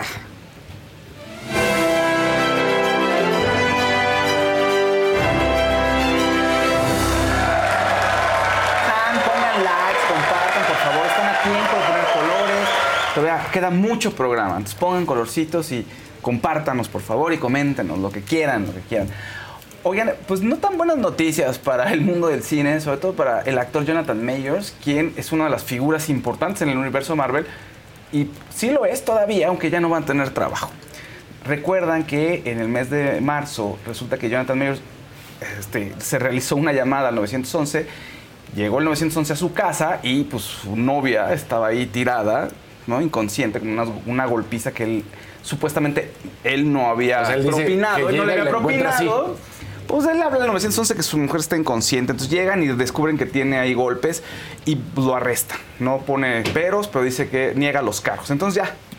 Resulta que lo llevan, este, lo llevan, lo detienen y ya se le fincaron responsabilidades, lo encuentran culpable de asalto, sí la golpeó, no la golpeó en la casa, sino en el coche donde estaban. Resulta que le llega a él un mensaje así de quiero besarte. Entonces ella lo ve, le quiere quitar el celular y forcejean, le lastima la mano, la golpea y terrible. Se quiere bajar ella del auto, él no la deja y la regresa al auto. Entonces, bueno, pues ya está, le van a dictar sentencia en el mes de febrero, pero Disney dice, no, ya no vamos a trabajar contigo. Él era la figura principal del universo de Marvel, era Kang, el villano que, o sea, esta etapa iba a estar fincada en el villano de Kang.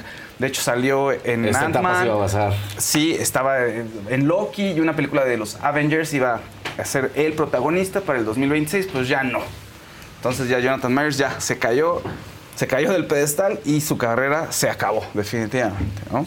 Triste por una tontería y por no se pudo controlar sus impulsos. Triste, muy, muy triste. Triste también el caso de Celine Dion, que su hermana dijo que Ay, eso le está horrible. Ay, eso me tiene muchas ganas, pero que no es, pues no es Ay, suficiente. no, que y ya- esa voz que tiene. Ayer la estaba Sí, escuchando sí. justo. no tiene control ya de los músculos. Y ento- lo que ella tiene, que ya fue hace un año que nos avisó, tiene el síndrome de la persona rígida. De pronto ¿Nos tiene avisó? espasmos. Sí, pues sí. Pues Te nos avisó a todos en redes sociales. Hace un año justamente, pues tiene el síndrome de la persona rígida, que le dan espasmos y no puede controlar los... mu- O sea, pues, se- unos dolores terribles de espalda, se pone, ahora sí que se cae, se pone rígida. Y las cuerdas vocales son músculos, entonces tampoco tiene control sobre eso. No puede cantar, no puede hacer nada. Entonces se retira de los espectáculos todo este año. Se le vio en un partido de hockey hace unas semanas. Y la gente estaba contenta, decían, mira, le está echando ganas, pero no, no es suficiente. Es una enfermedad que poco se conoce, le da a una persona en un millón, o sea, imagínense. Pues ¿quién la va a investigar? O sea, ¿quién tiene ganas de investigarla? Porque no es algo que afecte a la mayoría. Lo, lo que decíamos, se requieren muchos recursos y pues no, nadie sabe muy bien cuál es el cuadro de esta enfermedad. Bueno, el cuadro sí, pero ¿qué se puede hacer para curarla? No hay cura, los tratamientos todos son experimentales, en fin, pues... Está horrible. Está terrible. Está horrible ¿no? esa historia, de verdad. Y además el Indians, fíjate que ha sido una persona que todo el tiempo es muy disciplinada y todo el tiempo le echa muchas ganas para hacerla mejor. Y ahorita es una ironía del destino y terrible que no le está haciendo suficiente, ¿no? No le está alcanzando. Pero bueno, ese son eh, el tema de Celine Dion. En redes sociales hubo todo un espectáculo de redes sociales. Creo que, pues sí, no, sé- no sé si de los más importantes, pero sí ha generado muchísimo revuelo. Y la protagonista es Kimberly Loaiza. Híjole, y todo lo que sé de ellas en contra vez. de mi voluntad, ¿tú no? Sí, yo Sí. también. yo Todo también. lo que sabes de. Kimberly. Juntó la chamba. Sí, Sí. ya, te- ya, Saquen ¿Nos aguantas? ya vamos, ya vamos. Yo ya termino de hablar de Kimberly. No, termino de hablar de Kimberly. Bueno, Kimberly resulta que y su, y su novio y su pareja JD le Juan mintieron. de Dios Pantoja. Juan de Dios Pantoja le mintieron a los fans. Le mintieron a los fans. Además ella ya anunció su retiro, sacó nuevo disco, muchas emociones en un, ahora sí que en un solo, casi en tres meses, ¿no? Todo empezó, todo este escándalo empezó hace eh, un par de meses, en octubre, el 22 de octubre, donde suben una foto de su pareja JD con alguien más. ¿No? Desnudos ahí en la cama. Y entonces todo el mundo empieza a decir, ¿cómo? Mira, se filtró esta imagen. ¿Qué pasó? Le es infiel a Kimberly. Y de pronto sale este, eh, alguien a decir, ya Kimberly no lo sigue en redes sociales, sí es real. Y así poco a poco la prima dice que no es la primera vez, que hay muchas veces. Y entonces ya salió un video en donde Kimberly no lo deja entrar a la casa y lo corre de la casa. Y así estuvo. Y, en- y después eh, todo el mundo decía, no es cierto, eh, es falso. Ah, pues JD, Juan de Dios Pantoja dice, esto es real, no estaría jugando con algo así. Pues, ¿qué creen si estaban jugando con algo así? Que para vender. Para vender, porque acaba de salir hace unos días Pues el nuevo engañando disco. a la gente, pues. Exactamente, engañaron a todos los fans. El nuevo disco de Kimberly se Todo llama para Por vender. Amor. Uh. Todo para vender, pero también eh, sale el primer disco de, de Kimberly, Por Amor, y marca el final de su carrera. Según ella dice que se va a retirar porque ya no tiene tiempo para nada, quiere mucho a sus fans, no tiene tiempo para sus hijos y eso no se lo puede permitir, que ha estado de ciudad en ciudad, que ya no tiene, quiere vivir en una sola ciudad con sus hijos, quiere ver a su mamá, a su familia, que sus hijos llevan 130 vuelos en lo que va del año, que eso no está bien, no, no, ahora sí que no es de Dios. Entonces se retira y que lamenta mucho haberlos engañado a todos los fans, que se prestó para hacerlo, que a lo mejor estuvo muy mal, dice ella, que va a perder credibilidad, pero que bueno, esa es su decisión y que espera que todo el mundo, pues quienes se quieran quedar con ella, que se queden con ella, básicamente, ¿no? Entonces, bueno, pues ahí está el asunto. Ya no podemos poner el video porque nos lo bajan, nos lo pueden bajar. Y porque no Pero, queremos verlo, además, ya también. sí. ya. O sea, el video- es que diario. esa- Sí, en el video sale diario. llorando. Sale llorando diciendo que es muy difícil lo que va a hacer, que la disculpen, que mintió, pero que entonces deja su carrera porque se va a, estar, va a estar con sus hijos. Entonces ya no va a hacer videos, ya no va a cantar, no va a dar conciertos, según esto. Lo que se cree también es que esto funciona muy bien para que tenga una pausa y después se pueda dedicar al 100 a su carrera musical, que es lo que le gusta, porque nadie la toma en serio, porque dicen que es, pues solamente es una influencer que quiere cantar, pero no la ven como una cantante, ¿no? Entonces mucho, fíjate, ahora resulta que los influencers hicieron su como un mini Orson Welles. no nos invadieron los marcianos, pero hubo una infidelidad ahí. Seguro no nos No, invadieron los Y marcianos. con una narrativa, wow. o De, sea. sí, de tres, de, de que ya Que le engañó, no con le la engañó. doctora Polo. Sí, exacto. Oye, hablando de doctoras, este, ¿ya acabaste? Ya. Ah, ahora vamos contigo que llegue Ilan, porque Sí, así comentan. exacto, yo lo sé, no te preocupes. Este, De cuates. pero tenemos una invitada, que es la doctora Anel Villagrana Vázquez. Ella es médica cirujana, especialidad en medicina estética y longevidad. Casi, casi yo me traigo a mis médicos de cabecera, ¿no? ¿Cómo estás, mi querida Anel? ¿Cómo te va? Muy bien, muchas gracias por invitarme. ¿Que ¿Tú que tienes 18 años? o- Es el Botox, Adela. Unos muchos No, más. Pero sí te veo la piel hidratadísima. Muchas gracias. La verdad es que me hago todos estos tratamientos, todos, todos desde los 25 más o menos. Pues ¿cuántos tienes? 35. Ah, mira. Exacto. Entonces, pero sí. Ve la piel, mana. Sí, yo de, ah, Ve la piel, mana. Ahí Ve la piel. Gracias, Y, y justo estábamos hablando de que ha hecho mucho frío, ¿no? Este, Sí, justo en esta época de frío es y cuando- se reseca mucho la piel. Yo por eso te decía que la traes bien hidratada. Oh, muchas gracias. Sí, mira, lo que hacemos es aplicar ácido hialurónico no reticulado y tienen péptidos biomiméticos y demás y lo que genera es como un shot de ácido hialurónico, nos va a hidratar muchísimo la piel y es además precursor de que nuestro ácido hialurónico natural se ponga a trabajar, por decirlo así, y entonces nos da esta sensación de luminosidad a nuestra piel. Que, que, que no estamos hablando de una cirugía. No, no, no, Porque para tú nada. eres cirujana, ¿no? Sí, sí, pero no, esta, esta parte es totalmente medicina estética. Ok. Y se ponen pequeños pinchacitos en las zonas de las mejillas, la frente, el cuello, las manos, que también de pronto, aunque estemos usando cremita y demás, este, pues no es suficiente. Ya se ve la piel, pues, con estas arruguitas superficiales y así.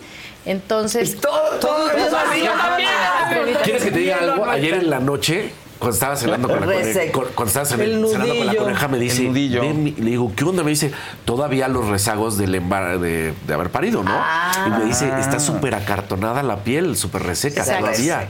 Entonces, este, estos productos, el Aquashine, que es el producto estrella, que es un ácido hialurónico que no genera volumen, para que no nos confundamos, porque hay muchos que son para los labios, para la nariz, que son maravillosos, pero este en especial, que es para Ah. hidratar solamente la piel, tiene algo que se llaman péptidos biomiméticos, que son precursores de colágeno, elastina y, y el ácido hialurónico como tal. Entonces, esa parte que es acartonada y así es porque nos hace falta ese tipo de nutrientes y se pueden aplicar, sí, en todas partes. Cuello, cara, manos. Porque no se resuelve con la ingesta de líquido, de líquido vital. No, Crema, ni la crema. Suficiente. Yo a veces me echo crema y parece que no me No, eché. Sí. yo salgo, Sí. ¿sabes qué? A mí me están pasando dos cosas con este invierno. Después de lavarme la cara en las mañanas salgo y ya tengo la piel roja, Roja. y dura, o sea, Sí. seca, seca, seca, pero sobre todo muy irritada.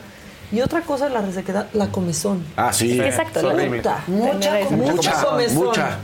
Tenemos que hidratarnos la piel. Digo, esto es un coadyuvante. Estos tratamientos se hacen en consultorio, ¿no? Y se pueden poner en pequeños pinchacitos, en forma de cánula, en forma de abanico, para que no moleste tanto y no dejar tanto moretoncito.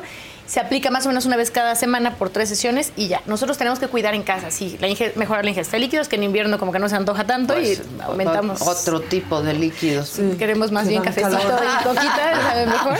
Chocolatito también. Exacto, exacto, y aumentamos Exacto. las calorías y bueno, hidratarnos la piel, bloqueador solar, porque aunque aunque no está el sol de verano, Este sol de este invierno, quema más sí, quema. lesiona la piel también. Entonces sí es súper importante. Estamos aplicando este tipo de tratamientos, obviamente con médicos, porque de pronto ahí hay muchos este, tratamientos que ofrecen otro tipo de, de, mm, eh, profesionales de la salud, pero no necesariamente son médicos, ¿no? Entonces es importantísimo que sea un médico especialista en la materia y que se empiece a aplicar eh, esos tratamientos, que sea un producto que está cerrado y demás, que tengan permiso de Cofepris. Este Aquashine como tal tiene eh, un permiso de Cofepris obviamente y este permiso en la Unión Europea. Entonces es un producto que estamos súper seguros. esa es la no marca? Así se llama, O sea, Aquashine. Y tiene péptidos biomiméticos. Entonces podemos ir con nuestros médicos y decir, póngame péptidos biomiméticos porque quiero generar colágeno, elastina y ácido hialurónico. Mm, ya. Y es la manera en la que lo podemos pedir para que nuestro, todos los médicos estéticos, los que nos dediquemos a la medicina estética, sabemos de qué hablamos, Claro. de qué se trata y, y de esta manera pues podamos tener el resultado adecuado en nuestra piel. Sí, porque todos queremos vernos muy bien para la vacación o para la fiesta de fin de año, para la foto de Navidad. Sí. Exacto, exacto. ¿A partir de qué edad se, se puede aplicar? Aplicar, pues mira, a partir de los 25 años, que es cuando empezamos a perder colágeno y elastina, es cuando podemos empezarlo a aplicar. Por 25, 30 años podemos hacerlo. Este, y pues obviamente todos los coadyuvantes, ¿no? Evitar fumar, evitar el alcoholito, el- para que sea como que un, un paquete, un plus Porque para te nuestra piel. deshidrata todo eso. Todo eso nos deshidrata la piel y esto nos va a ayudar y hay que también nosotros ayudarle de manera de lo posible a, a nuestra piel. ¿Y eso te lo, es, es un tratamiento que te tienes que estar poniendo o Idealmente sí, para mantener el resultado, ¿no? Se pone una vez al mes por tres sesiones y lo podemos usar hasta tres veces al año. Con dos veces Ah, está bien. Ok. La verdad es que un coadyuvante a la toxina botulínica, un coadyuvante a estos perfilamientos que nos hacemos y este, bueno, podemos mejorar nuestra piel en mucho porcentaje, porque a veces queremos tener unos labios así carnositos y demás, y la calidad de la piel no es adecuada, que entonces es cuando hay que ser como ya un- más congruentes en nuestra, exacto. en nuestra carita. Y yo creo que la piel pues transmite también un estado de salud en general, Exacto, ¿no? salud y juventud. Sí. Entonces hay que hacernos de todo, de todo lo que O sea sea, ¿tú qué te has hecho? Yo todo me he hecho Adela. Me pongo mi Aquashine Ok. cada cierto tiempo. Me Es pongo buenísimo mi- el Aquashine. Sí, a mí Sí, me lo ha bueno. puesto Javi. Ajá, a mí Ah, también. buenísimo. Ajá. Y Javi ya ves, tiene una piel padrísima. Sí, bárbaro. Increíble. Increíble. Él nos tiene que dar ahí los secretos. Debe tener otros Él secretos. tiene el que- santo grial. Sí, sí, ahí hay, ahí hay algo. Ahí hay, sí. Eso no lo dice, no lo va a decir, ¿no? Bueno, se cuida mucho, es Se muy disciplinado, hace mucho Ejercicio. ejercicio, Sí. come muy bien, no fuma, este y, se hace y todos los que nos dedicamos a esto, nos hacemos todo, un toxina botulínica, nuestros fillers para perfilamiento, porque vamos perdiendo estos volúmenes de la cara, o se va este, cayendo con el envejecimiento normal. Entonces nos vamos aplicando ahí un poquito de todo y nuestros hidratantes constantes. Pero cirugías. ¿Has Cirugía, sí, cirugía? tengo rinoplastía, Ok. este, los labios inyectados y bueno, del cuerpo todo. ¿A poco? Ah, enseña. Es que Digo, un poquito de todo. O sea, es un, Queda una ahí. tuneada. Unas Exacto, tuneaditas, una sí, unos implantitos, O sea, te has puesto- y lipotransferencia en glúteo. Ok. Todo. todo. ¿La Sí. lipotransferencia se vuelve a absorber con el tiempo? Fíjate que no, o sea, cuando lo, te lo ponen, este, se reabsorbe más o menos del 30 al 40% de por dependiendo de los hábitos del paciente, ¿no? Y ya una vez que te lo pones, tienes que cuidarte más, en el sentido de que si subes de peso, justo la transferencia es la que como que em, se, Se va expande pa- más. Ay, Entonces nos no. vemos como que muy gorditas, ¿no? Nos crece el brazo donde no tenemos la liposucción, ahí nos crece más la grasa porque ahí nos sacaron adipositos. Entonces tenemos que mantener Pues sí, la lipo. Mantener Pues sí, el peso para que se vea el pues sí. resultado Es que si permanente. no, vuelves a lo Sí, mismo. claro, y no puedes estar haciendo una lipo cada Pues es como año. cualquier operación, ¿no? O sea, te hacen un bypass en el corazón, pues te tienes que cuidar porque si no ese bypass no va a servir de Sí, nada. pero cuando hablas ¿no? de estética, mucha gente cree que ya Que es un, se- se ya, arregla. Ya me, ya me quitaron, ya ya, la- me puse. a comer, y a comer. Y y no no, hacer Este año me hago otra, ¿cuál es el problema? Vuelves a lo mismo. Sí, sí, sí. Entonces sí, hay que, hay que cuidar y mantener Porque una vez que te haces este tipo de cosas en el cuerpo, pues con una vez tienes, ¿no? Tendría que ser. Tendría Sí. que ser. Ah, claro, si tienes hijos o tuviste algo, o bajaste Exacto. súbitamente de De peso, y demás, peso, entonces es cuando hay que volver a empezar un retoquito. Pero si no, no. Lo ideal es no. Si no, ya tengo más o menos 8 o 9 años que lo operé. Pues claro. Hay que mantenerlo. Hay que mantenerlo y haces mucho ejercicio. Nah.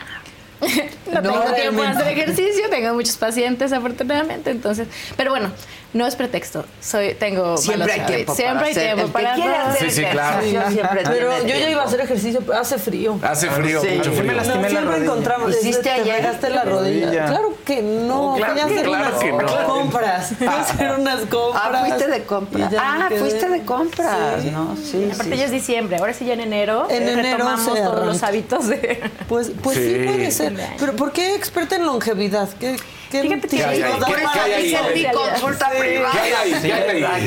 Pues todo lo de medicina estética ya lo sabemos, lo de longevidad se refiere a evitar que la célula envejezca, que es lo que, regresando a los péptidos biomiméticos, los- son como que actúan en estos ciclos de células y entonces ya se llame vacuna antienvejecimiento, esos precursores, o sea, como que empujar a nuestras células a evitar el- la oxidación. La oxidación es lo que hace que la célula envejezca, que su ADN se vaya como transcriversando de cierto modo y, de y ya, envejezcamos como tal. Entonces, esta parte de longevidad es lo que hace evitar el envejecimiento de la célula y de esta manera, bueno, por lo tanto vamos a vernos mejor estéticamente. Pero eh, el cabello, o sea, hay, hay péptidos para cada situación que va envejeciendo en nuestro cuerpo y entonces Es que a todo envejece. refiere. Todo. Los órganos, todo es envejece. que el cabello. El cabello. Los ojos, ¿Qué onda o sea. con el pelo? ¿Qué, ah, ¿Qué recomiendas? Fíjate que con el cabello lo más importante son los hábitos. Digo, las que nos decoloramos no es lo más adecuado, ¿verdad? Puta Por ejemplo. por ejemplo. Peluquín a los 50. Pero ¿qué tal que todo el mundo quiere tu corte y tu, tu Ah, color y super fashion. Tu Sí, cool. sí. Se ha puesto de moda. Se ha puesto muy de moda, Sí. pero sí, bueno, los hay champucitos, estos de Dr. Sí, que tienen el champú, el Ah, acondicionador y la inyectado, que también Javier los usa mucho. Sí, a mí me ha puesto Y son padrísimos porque sí hace que el pelo tenga mayor nutrición y se fortalezca. Nuevos no van a salir, pero los que tenemos lo tenemos que fortalecer para que para cuidarlos, Exacto, pues, los sí. que tenemos hay que cuidarlos Los muchísimo pocos porque que van quedando. Exacto. Entonces hay que estarnos haciendo nuestra aplicación. Porque además es genético también Sí, ese también. asunto, ¿no? Y es el ciclo eh, entre... De vida. El ciclo de vida de- del pelo como tal, ¿no? Y si de pronto nuestros papás son de poco cabello y nosotros aunado a la decoloración, al estrés oxidativo, a todo lo que nos... los malos hábitos que tenemos, pues sí va sumando para que tengamos mala calidad del pelo. Pero yo siempre les digo, es todo, ¿no? Vitaminarnos, eh, suplementación Sí, para sí. pelo, este, las inyecciones de, de Dr. Sig, el champú, el acondicionador, los spraycitos, ya si tienes un problema como tal de alopecia, que eso ya es, ya es de, de Javi, es más de dermatólogos, Sí. este tipo de alopecias areatas, alopecias este, pues que tienen alguna enfermedad como tal de seborrea, hipersecreción y demás. Entonces ahí sí hay que ir con un, un dermatólogo para que nos diga qué tratamiento utilizar para cada tipo de caso. O sea, no todo se resuelve de esta manera, pero sí cuando vamos, sobre todo las mujeres nos pasa mucho que se va adelgazando mucho, que vamos perdiendo volumen, este, o sea, cantidad de pelo y el... Y sobre todo cuando, Sí. cuando da salud, cae mucho el pelo, se debilita. Así está ahorita la coneja Cuando todavía. amamantas, sí. sí, sí, sí, Todos se chupan los hijos. Literalmente. Literalmente. Pues sí, es la verdad. Y, y- y la recomendación, digo, tú conoces muy bien a Javi, Sí. ¿no? Y Javi está con nosotros este, también cada semana. Y la recomendación es empezarte a cuidar, ¿no? No, porque es prevención. Y es. una manera de, de prevenir. Sí, ya una vez cuando está establecido tan cañón el problema, pues ya resulta en trasplante capilar y demás cosas más agresivas. Pero, Pero lo en ideal- todo, ¿no? En Sí, la todo. piel, en todo, claro. en todo. No queremos terminar en Riti, pero bueno, si es necesario, en algún momento hay que hacerlo. Pero de, si nosotros cuidamos nuestra piel desde edades tempranas y este, y lo hacemos de manera rutinaria, como bañarnos, Sí. entonces vamos a tener un cambio impactante en nuestros en nuestros resultados a largo plazo, sobre todo. Claro. Que de pronto no es como un Botox, ¿no? De que ya me lo puse hoy y mañana se ve el cambio. No es así. No es así. Pero este sí, el estarnos poniendo estos shots de ácido hialurónico. Sí, a la larga se nota más, Exacto, ¿no? sí. Para Eso no está terminar en padre, porque sí se te ve la piel más hidratada. más invasivas. Sí, está increíble. Está Y luego, la gente que nos vamos mucho a la playa o que tomamos mucho el sol. No, eso es lo peor. Ya sé, me regañan. Ya, ya, ya, eso ya. perdida. Ya perdieron la batalla con Pero se protege mucho. la Si cara. te pones mucho Sí. bloqueador solar. En la cara. ¿Sabes? Podré- hay un, hay un- hay este, que se llama Natural B, perdón. Es, una, es igual, ácido hialurónico, pero esos péptidos son como si fuera protección solar. O sea, Ah. ayudan a que los melanocitos no ahí destruyan nada de eso y no te manches tanto. Entonces, igual se pone con canulita y es una manera muy padre de proteger la piel y también, además, tiene ácido hialurónico que hidrata y demás. Pero hay uno específicamente que es para eh, la protección de la piel. Entonces, si te vas a ir a la playa, bueno, mínimo una semana antes por si queda un muerdito.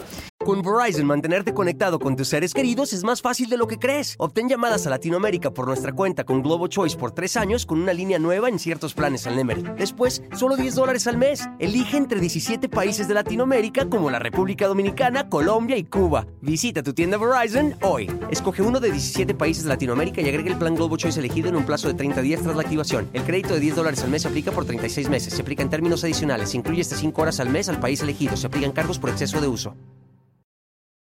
Mi gente, ¿cómo están? Yo soy Nicola Porchela y quiero invitarlos a que escuches mi nuevo podcast Sin Calzones, en el que con mi amigo Agustín Fernández y nuestros increíbles invitados hablamos de la vida, la fiesta y nuestras mejores anécdotas.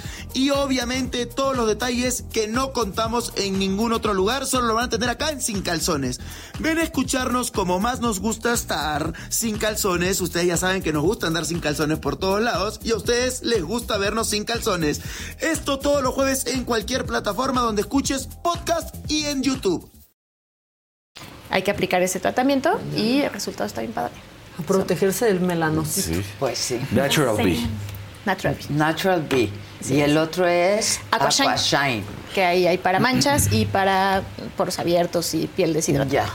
¿Y qué, qué- qué es lo que más te gusta hacer a ti? Te- pues, Ay, lo que más me gusta es el cuidado de la piel, ¿no? O sea, láseres y demás, con los ácidos hialurónicos para revitalización y los perfilamientos faciales con Ah, ácido hialurónico. O sea, como reposicionar el tejido está increíble que poniendo un poquito de sostén acá mejoramos el surco nasogeniano, pero las líneas de marioneta. O sea, pequeños pinchacitos sin voluminizar demasiado el rostro, podemos resultar bien padre los cambios. Sí, no, ves y un Sí, claro, Nada más si vayan con gente profesional. Sí, ¿no? es súper importante. Se cada pasa el filer y ya es- parece que es para siempre. O sea, yo, yo veo gente que ya se quedó hinchada. Sí, Pero ¿eh? no, se siguen O sea- poniendo, porque el ácido hialurónico se reabsorbe en O sea, es porque se siguen Ah, sí, poniendo. Claro. Se O sea, el, el ojo ya se les ve chiquito, ya unos cachetes Sí, ya son aquí. rayos.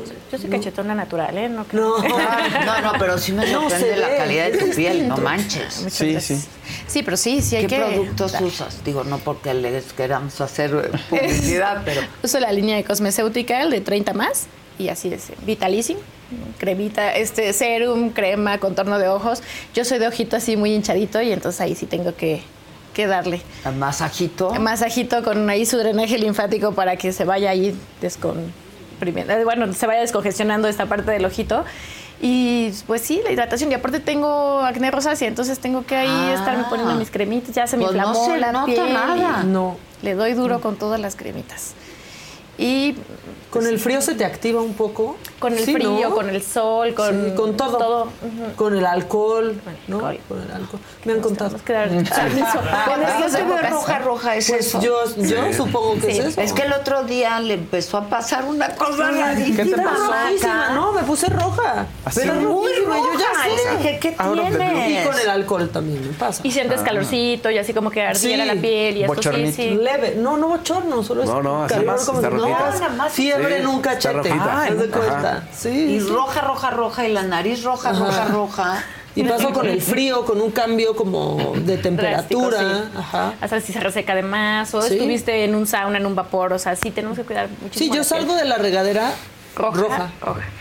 Ok, entonces tú sí tienes que usar cremitas específicas para ese Para tipo eso. de... Es una enfermedad de la piel o como una predisposición. Tenemos los vasitos más dilatados en la superficie de la piel y por eso es que es mucho más sensible y se puede inflamar más fácilmente y sí, hay que darle tratamiento. Pobres de nosotras. ¿no? Ya sé, es tan difícil. Oye, Ana, este, ¿y dónde podemos ir a que nos pongas esas Todo cosas? esto lo Sí, sí, a ver, a ver, vamos viendo de una vez.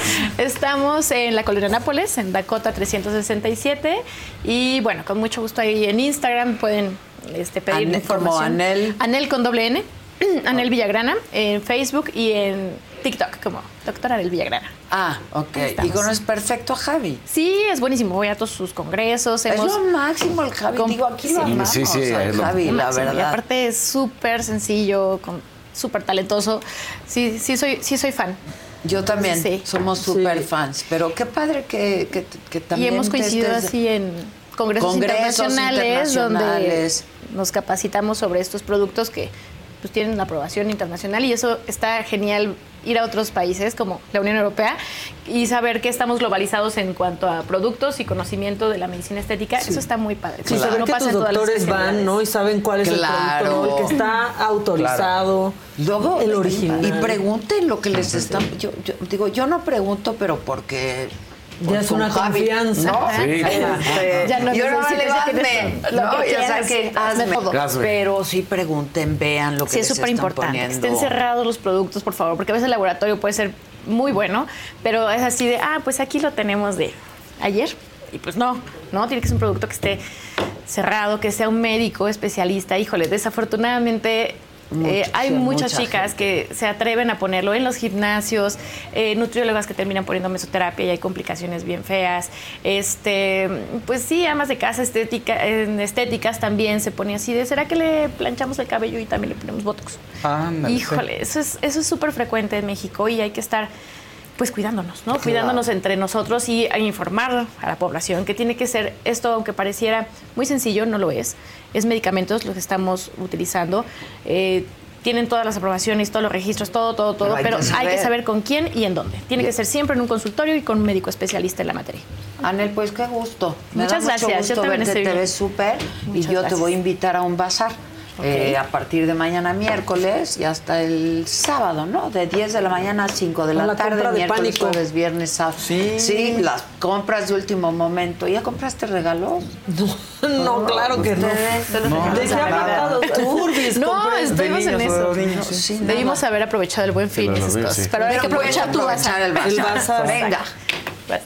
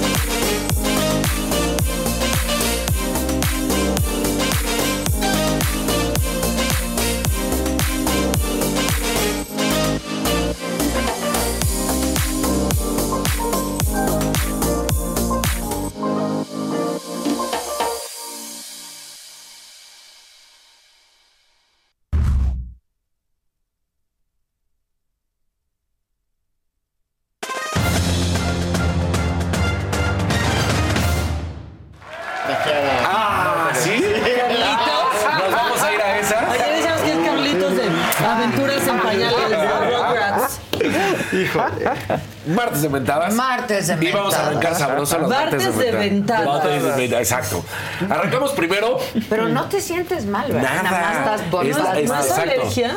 No, no, no, sí fue porque el, el sábado y el domingo tuve calentura, o sea, ahí sí. Ah, o sea, sí, Sí te te hiciste pruebita. Sí, sí, no. Ah. no, no. Y con niños, con niños en casa, acuérdate que ni de chiste. O sea, ahí sí. Sí, claro. Ahí sí no le juego. Claro. Entonces. Alero. No, fue gripa, me pegó bravísima. Pero bueno, este, ¿te acuerdas que ayer me preguntabas por qué siempre se critica lo de la América con los árbitros? Pues, ¿qué crees?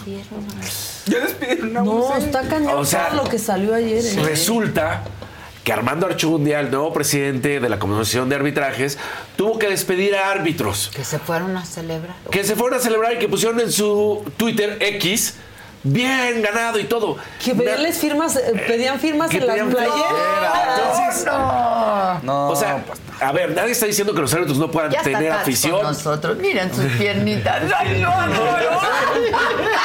No traes calcetines, eso no te lo perdono. Qué frío.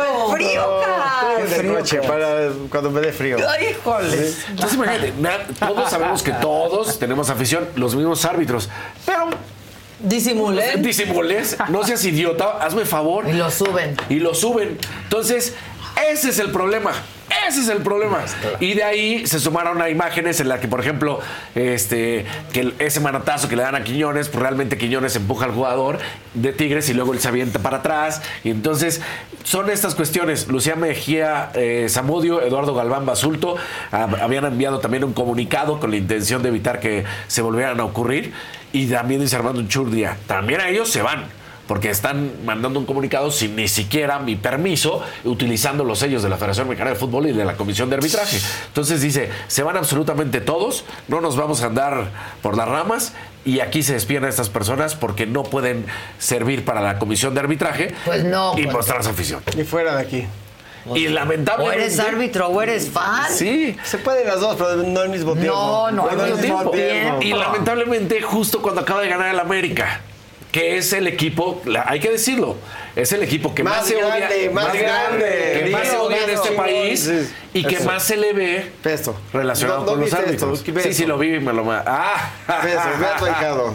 No, yo, mi ahijado, Sí. velo. Se hace mandar aquí para que lo ponga. Sí, Para que no te lo pierdas aquí. sí. Para que- ve, ve nada más qué cosa. Feliz Entonces- por el América, pues. Pues imagínate, no, no puedes hacer eso. Y, y sucedió, ¿van a poner la foto? ¿O no van a poner la foto? La foto del Sí, fan sí puede ser Pero acaban de fan. mandar, ahí está. Mira nada más. Ve más a Max. Míralo. En el primer gol, ¿qué tal, eh? ¿Qué Pues es que es como ¿Te el primero que le dos? toca conscientemente Sí. del América, o sea, ya y más la vez pasada que fue, esta- hoy lloró, esta vez lloró de emoción, Ah, de alegría. emoción. La vez otra pasada porque lloró de- de- perdió. de- pues estaba muy chistoso porque estaba llorando y yo la, la vez pasada lloraba y lloraba. Llegaba la gente y les decía, oye, ya ni no llores, o sea, mi amor, así. A veces se gana, a veces se pierde y decía, no me toques. Ah. no me toques. No quiero ir. Tú que sabes de dolor. estaba, estaba devastado. Te llevaste a los dos. No, porque este, me- ¿Mi ahijado? le- sí, Max estuvo haciendo un lobbying, un verdadero Sí. lobbying, para que Leo se diera su lugar en el palco que nos invitaron a un amiguito. Entonces, Ah. ya nos amigo. Entonces, y Leo, que es un alma de Dios, es un alma, de veras, un- de- es un ser de luz, Es un- le cedió su lugar al amiguito al del amigo Max, hermano. al amiguito de Max. Ah, qué bonito. Y Max, ese día, estaba. ¿Quieres oír algo chistoso de tu Perdón, ¿eh? No. ¿Quieres oír algo chistoso de tu hijado? Se ve que Max estaba medio firmando autógrafos en el parque porque todos de repente estaba, decía, yo tengo un boleto extra. Así que- Aquí, aquí mando yo. Entonces, de repente suben un par de niños y dice Max así como que "Va- vamos a ver a quién le vamos a dar el boleto y el primero me dice, oye, muchas felicidades por ser el mejor abogado de México. Ah, no sé- yo no sé qué Ya le se digo, ganó el sí. boleto. No, no. Yo no lo vi para dar que- Claro, tuvo que pero, elegir el- pero este chavito va a llegar lejos, ¿eh? Claro. Va a llegar lejos. Bien. Los, los amigos se ganan así. Sí, bien, así. bien. Sí. Pues eh, entonces esa es la verdadera bronca y ahí está. Eh, Armando Archunde aseguró que la comisión de árbitros garantiza la imparcialidad en la cancha y por eso los suspende, bueno, los despide. Pero es, es, un es un problema bastante grave. Luego, ayer se dan a conocer en la CONADE los premios a los ganadores. Y ahí sí, la nota Guevara empieza a decir que la han sido duramente criticada, que no hay pruebas de absolutamente nada y que a pesar de todo lo que se dice de su trabajo, ahí están los resultados. Hay que decirle que todos los resultados han sido a pesar de ella y que le ha cortado a todos los... Bueno, ayer otra vez las de natación artística no estaban. Entonces, aunque ella se ha ido contra todos los atletas y aunque ella les ha cortado los recursos a los atletas, los atletas han respondido y han sacado la medalla Buenos por resultados. honor. Y no hay ninguna otra razón. Los cheques que se entregaron ayer fueron de 50 mil hasta los 300 mil pesos. Recordemos que, recordemos que eran 300 mil pesos por oro, 250 mil por plata, 200 por bronce. Pero ahí no termina el chistecito. ¿Se acuerdan que hace un tiempo decía que el, ser un atleta no era simplemente irte y pararte y ya, que tenías que demostrar y ganar y que por eso había quitado las becas porque no era No se un lo apoyo. merecen. Ajá. Ajá. Entonces, pues ayer eh, se atreve a decir que los que no consiguieron medalla, su medalla fue trascender, portar el uniforme y la bandera de nuestro país. Ah, mira, reculó, reculó. Mira, reculera. Y presumía el dinero. Pues hay que decirle que ella hace unas cuantas semanas, sin preguntarles, ofreció el dinero para, Para Acapulco. Acapulco. ¿Se acuerdan? Sin decir. Qué fácil es dar el dinero que Sí. no es No, ¿verdad? no es Cuando propio. no es de uno. Y esto es porque el presidente, Mangancha. aquí sí hay que decirlo, ¿eh? el presidente lo prometió y se lo cumplió a los atletas. Y a pesar de que Ana lo quería regalar. Entonces, que no se ponga el chaleco, el saco, que diga que el sombrero el ajeno. sombrero ajeno, exactamente. Yo regalo. Sí, no. Ni hablar. Entonces, pues sí, na- na- nada más para que nos demos una idea. Y ahora vamos a finalizar, porque pues, traemos ya tiempo encima, Ya con, llegó. con una bonita Qué nota. presión. Con una bonita nota. Qué bonito, a ver. Porque que, que también se va a llevar mentadas de madre, pero para los que atacaron. Ayer aparece Canelo Ah. en Guadalajara, ahí por Andares. Y venía en su camioneta, camionetón. Y este. Que su trabajo le ha con su sus costado. Ahora sí, con el sudor de su frente y con su Y sangre. empezó a regalarle a los, a los niños, pues como su Navidad, digámoslo. Les daba su billete de 500, así, ¿eh? Ahí está. Y pues la verdad es que muchos lo aplaudieron y dijeron, qué padre. Y hubo imbéciles que se atrevieron a decir, ¿por qué das tan poco? ¿Qué? Mira, ahí Es broma. Es en serio. En serio. Ahí estaba. ¿Cuánto querías, mi chavo? Sí, o sea, la gente criticando que por qué regalaba solamente 500. Tú dices, A mí que es- me es regale broma. su camioneta a los 500 como Sí, quiera. Hasta los lentes. Oye, qué camioneta. Sí, sí, Sí, es, es nuestra favorita. es la camioneta. Sí, sí, sí. Cuando vivas Entonces, en Estados Unidos, porque aquí. Sí. sí, no. Aplausos a Canelo porque siempre lo hace espectacular. Esto hay que reconocerlo, hay que decirle siempre, siempre, siempre está al pendiente de la sociedad mexicana y de ver cómo se puede ayudar. Y ayer cuando estaba eh, Hasta que se convierte en obligación, ¿no? Exactamente. O sea, que la gente... Y es curioso porque ayer... Es lo que te, te mandé una frase de esa. Ajá, sí, hasta que es obligación. Hasta que es obligación. Y dices, y, y te digo, ayer cuando quería checar unas cosas de la información para presentarla aquí, pongo Canelo en Google. ¿Qué crees que es el primer resultado? ¿Cómo buscar a Canelo? ¿Cómo buscar para pedirle ¿Cómo? algo? Exacto. Ah, como al ¿Cómo del toro. a- Esa es la Claro. primera Ah. búsqueda en Google. ¿Cómo contactar a Canelo? Fíjate, como a Del Toro, pues Sí. los que nos salvan la Los que vida. hacen- exacto. Los O sea, que mandan a los mundiales de matemáticas. Sí. ¿Para, ¿Para qué? Pues para que Canelo les trate de, de ayudar, los pueda apoyar, los pueda Como buscar. nuestro amigo Cristian. Así que mero. Ándale. atletas. Así mero. Así mero. A Más mí me que impresionó ver que el primer resultado de la búsqueda de Canelo era ¿Cómo con.? cómo contactar a Canelo. Mira, lo y lo, más- y lo más que cañón. apoya mucho. Claro. Claro, quiere decir que apoya. Y lo más cañón, hay una dirección y hay un teléfono. Ahí mismo. Ah, sí. Sí, sí. O sea, Ok. También. Es lo. Pásanoslo, pásanoslo. Dije que está en Google, es más, si quieren Sí. ahorita le ponen ahí y van a ver cómo les sale. Canelo. Y lo Entonces, mejor del Canelo es que su hija se llama Cinnamon. Sí. Es lo más- Es lo mejor del Canelo. Es un genio. Y, y ca- y cabe decirlo, es un gran boxeador. Es un gran boxeador. Es un gran boxeador. Porque además es un boxeador disciplinado. Muy disciplinado Respeta su cuate, profesión y que ha crecido a pasos agigantados. Tú ves sus primeras peleas, le costaba mucho el movimiento de pies.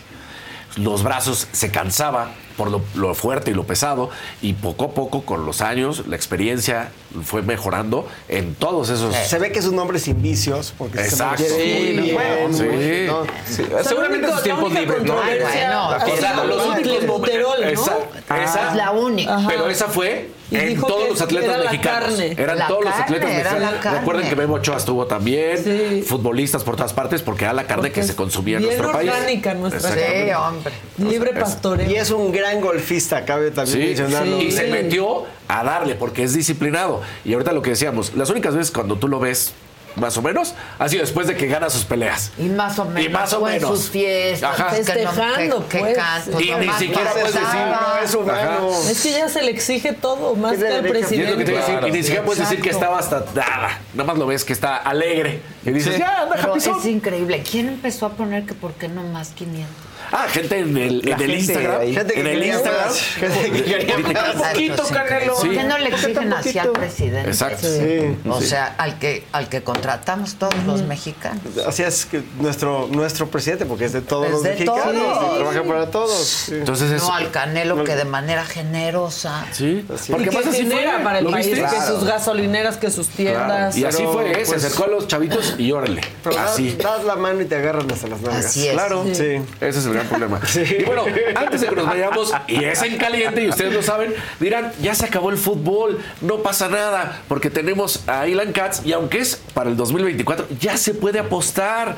Si ustedes entran a caliente.mx, recuerden que les van a regalar de entrada mil pesos si es la primera vez que se inscriben. Es una lana. O sea, Es una fortuna. Es, es más de lo que el Canelo le dio a los niños. ya salió la otra. O sea, es el bono de bienvenida. Caliente mejor que el Canelo, güey. Es el bono de bienvenida y se pueden meter a la Pero aplicación. imagínate el negocio que es el juego, que el día que empieza a apostar te regalan dinero. Sí. Imagínate el negocio que es. Entonces, ustedes entran, por ejemplo, y vamos a darle vuelta rapidísimo, y aquí están todos los deportes. Y aprovechando que está Ilan aquí y que acaba de hablar y que ustedes dos ya van a empezar, podemos arrancar con la apuesta de golf del el Master de Augusta de día vamos a 2024. ¿Quién para ganador? El favorito es John Ram, que además se fue a la Live.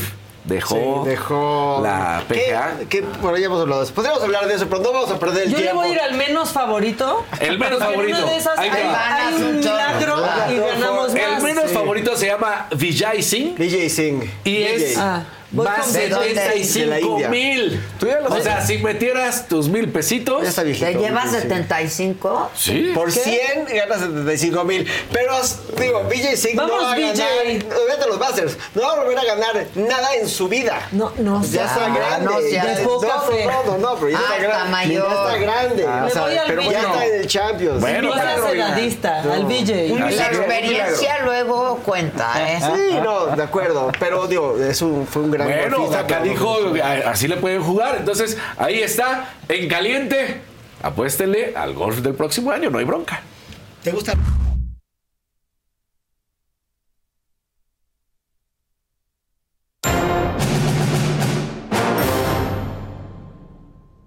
Muy poco, más 800. Ah, pero ¿Eh? No, está hay que re ir con el. Sí, pero porque estamos apostando ahorita. Claro. Sí, te apuestas más cercano se O sea, Pasado. si le meto mil, Si le metes 100, ganas, Ganas 800. 800. pero me está dando mil.